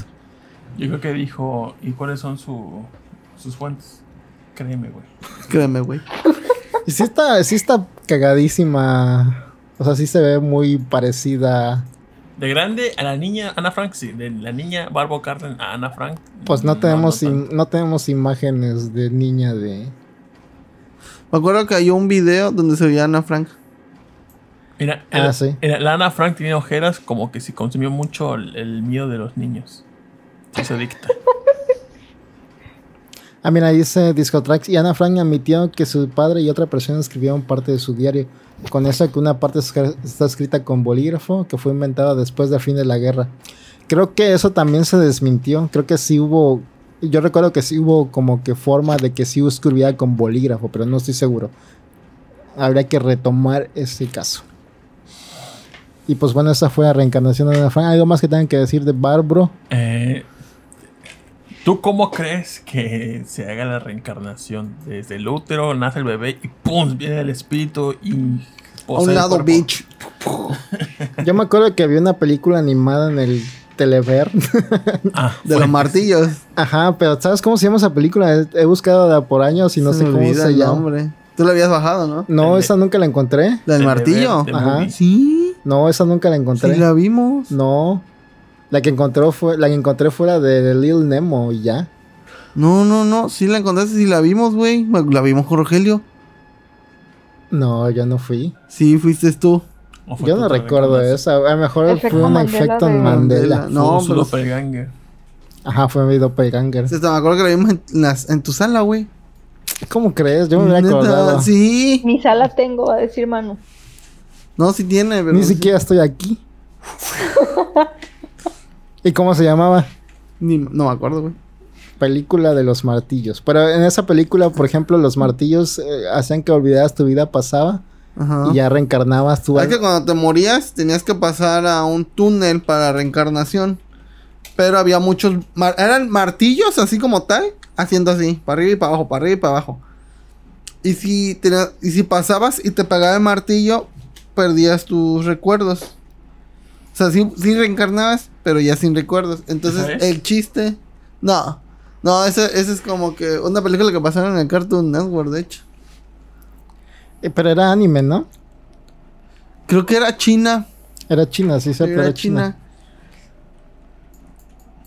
Pero bueno, a ver, otro tema. A ver, tú da temas, quieres adelantar todo, pues no dices nada. No, no, porque yo no tengo tema. Pues, Pues. ¿como por qué reencarnarías? Yo, ¿por qué reencarnaría? A la vez. No, no, no, digo, es- esas personas que reencarnan como... Por, Chance y no, por ejemplo, esta señora no lo. dice que realmente cree que reencarnó para hacerse, ahora sí que cargo de estas dos personas en la otra vida. ¿Y los Para, mató? para que sus recuerdos le ayudaran en esta vida, que por eso recordaba esas cosas. Dice cómo concluyó con esas personas que la perseguían en la vida actual. No, pues no dice. En su libro de decir. Si me los cargué a la verga. Los arrinconé y dije, no, yo no, va a ser ahora. Y pum, en la sien. Aquí está tu holocausto. Tómala. Al estilo Inglorious Bastards. Sí. Pues ya llevamos tres horas. Realmente ahí. Oh, verga, una Los hora y demás media. temas no están tan intensos, o no sé. Yo nada más puse un video que sí da un chingo de miedo. Bueno, no sé, si- obviamente, no sé si sea fake o verdad o todo eso. Pero ahorita sí lo veo a la verga. güey. ¿Cuál vida? Turbo, pues lo puse ahí. Es que ya no vi. Ya no me acuerdo qué ¿No, no lo video. viste? ¿Sí nos pusiste en el chat? Sí. Está arriba. Que dije, no, es. ¿Este? Ah, no, ese es de la... No, no. Chale, no. Dije, no me acuerdo si fue en. Estabas de- drogado. No, no, porque fue en la tarde, si no me recuerdo. Puse yo un video. ¿Hoy? Sí, creo que hasta tú también lo viste, ¿no? Pues No sé si está en el de caricaturas Chinga, tampoco en el de caricatura le mandaste nada. o en el de Bolobancas. A ver, Bolobancas. Ahí sí. No, abajo, abajo. Ah, ah, Ese, ese. Ahí está, está el video. Ah, sí, aquí está, sí, es cierto. Ah, Da miedo, ¿eh? ah, so, eh, eh, ¿qué- qué- no, la, la- la- reacción de Elena. Elena, ¿puedes ver el videito? A ver tu Ah, reacción. espérame, espérame, espérame, espérame, espérame. Es que traigo delay con. A ver. no si sé ya qué pasó sea el video, eso. todavía güey. no lo veo. Parece una Ay. bruja. Ay, no váyanse a la verga. Si está todo oscuro aquí, si voy a ver eso, me voy a, me voy a Es miar de da miedo. miedo. Es que sí da miedo. No. Se da miedo, güey. No, yo ya creo que ya no duermo. El otro día me a la verga que este, vi- vuelvo a vivir ahí, ¿eh? Su Y el vato ahí grabando, yo pura verga que grababa. Y yo ya hasta apagaba la lucecita. Ya hasta le echaba bendita al pinche Es que los celular. ojos, los ojos ahí cuando se le ven brillosos. No mames, qué puto miedo. Pero siento que es fake, ¿no?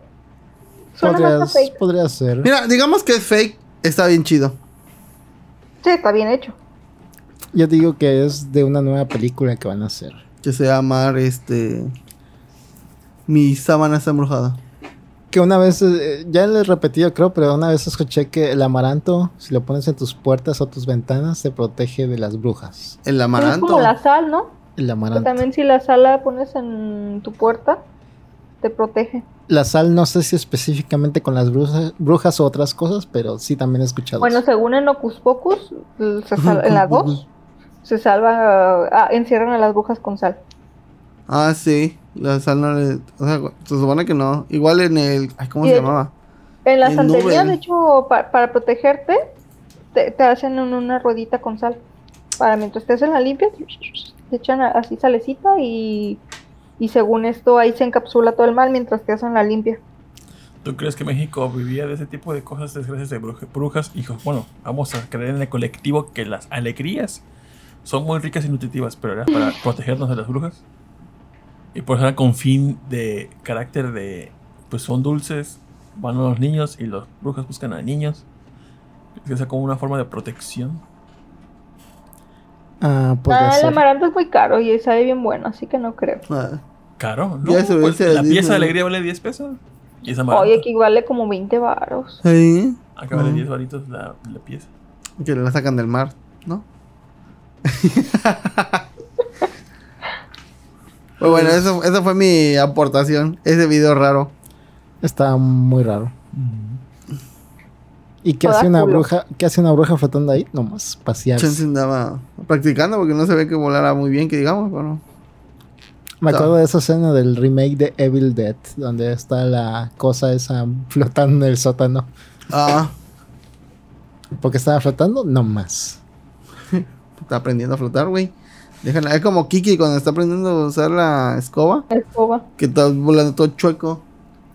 Porque el alienígena cruzó el camino en señales, no más, para llegar al otro lado. Solo- Es que ya está chocado de la fiesta. Dije, ay, a la verga esta fiesta. Pues bueno, ¿qué más? Pues creo que nada más sería lo que Ya podríamos tocar. Hay otras reencarnaciones y, y Ah. había películas basadas en hechos reales, pero yo creo que eso lo dejamos para después en la sección de misterios misteriosos de misterios Entonces, extraños. Sale, porque ya son una y media.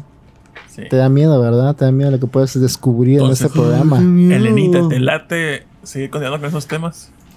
Ya saben que a mí Sí. háblenme de cosas de mello y yo estoy lista. Ahí estoy. Ah, Habla de cosas, mías, pero ver el video de la bruja, ay, sí, no, ¿verdad? Ah, no, es que me da, me da mello. O Da sea, culo. soy- me gusta, pero soy culo. Sí, ya dije, soy morbosa, pero miedosa. Pues bueno, Imagínate ahorita, mm, si abro la ventana y se me aparece una chingadera, sí, sí, pego un grito. Si ahorita Sí, con sí. el pinche ruido ya me andaba miando. Sí, te vimos la carita de que Sí. te espantaste. Yo voy a dormir Sí, solo no. en la sala. Este, En la sala donde se aparece el niño esqueleto. No, yo en el cuarto del rol ni me, ni me dormía después de esta pinche historia en él. ninguna chica aquí no no te preocupes. Ahí sí da más miedo. Martes, jueves, miércoles. Pues despídanos, Elena. Pues esto fue todo. Espero que les haya gustado estos temas de miedo.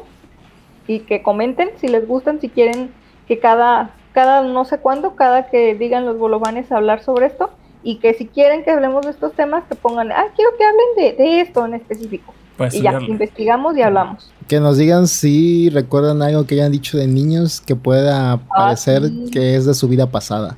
Como Mm. estos uh, de Reddit, donde, donde hablan cosas acá bien raras los niños. No, Oh. Ajá, o que, o por ejemplo, ahí está Millie que haya dicho rar y haya sido un dinosaurio en su vida pasada. Obviamente, eso fue, eso fue. O heladito que haya sido un helado en su vida pasada y por eso tiene ese nickname. O hondito. Lo lamieron hasta morir. O Tito que fue un necromancer en su vida pasada. de que le dije a un puto. O sea, en todas mis reencarnaciones soy puto. Yo creo que Rolando debe haber sido Mahatma Gandhi, de lo noble que es. Ah, Sí. no. O la Madre Teresa. La pinche vieja fue peor que el diablo esa vieja. No, sí. mejor nada. Una pregunta, Elenita. Eh, ¿Tu maquillaje cuándo te tardas en hacer las serpientes? ¿Como media hora? Las serpientes. Son No, reales. ponle como, como 15 minutos porque ya había entrenado desde el lunes antepasado. Ah, ya. Ah, Ya había estado entrenando porque pues, estaba viendo a ver qué tal y dije, ¿me quedarán o no me quedarán? Y sí me quedaron. sí, te perra. Pues ya saben, si que- ven, si ven reptilianos, peleen. Si ven grises, dejen flojitos y cooperandos. Y si ven güeros, pues nada más le hacen así. Paz, paz y, a- y amor, amigos. ¡Oh, sí es cierto! Cuando van esos temas, yo ya he contado un bolo bancas, pero para anexar ese tema, este, recuerdo que una tía le daba de comer a los misioneros mormones, porque era como que su llamamiento, darle de comer a los misioneros. Ajá. Los misioneros bajaban dinero para que les hicieran, o sea, para que compraran su comida. Pero en las hortalizas, esos misioneros fueron a platicar para un para miembros, o sea, para, para investigadores. Se llama investigadores a gente que no es de la iglesia, pero es interesada en, este, en la iglesia. Entonces, ese, con, con esa cita que fueron, creo que era nuevo, era la primera vez que, ejemplo, tocan la puerta, llega la persona, está interesada, entonces, entonces deja pasar al- a su casa para comenzar la práctica de eclesiástica de los mormones. Entonces dice que esos misioneros, cuando llegaron a la casa de mi tía, de donde fue la casa esta que pasó eso, a la casa de mi tía son como unos tres minutos caminando, yo creo. Entonces dice que llegaron, pero con así como que agitados, de que nos acaba de pasar algo súper extraño. Y mi tía como que, ¿en serio? Me dijo, sí. Y los, los dos misioneros estaban, pero súper Espantado. ¿eh? espantados. Y dice que, dijo, dijo, ¿qué pasó? Dijo, "Est- que estábamos tocando las puertas, nos abrió esa persona y entramos a su casa y empezamos a, empezó a platicar sobre la iglesia, o sea, una plática charla normal, pero la persona se puso como que medio extraña y le dicen, yo les quiero confesar algo.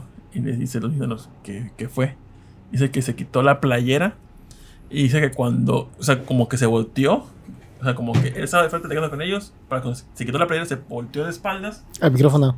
pero se volteó de espaldas, Ya sabemos cómo es de espaldas. se quita la playera y cuando vuelve hacia ellos a verlo, dice que el rostro lo tenía como col- pintado de verde, con unas marcas en la espalda y como que los ojos como si fuesen negros completamente y que les empezó a hablar de una forma extraña.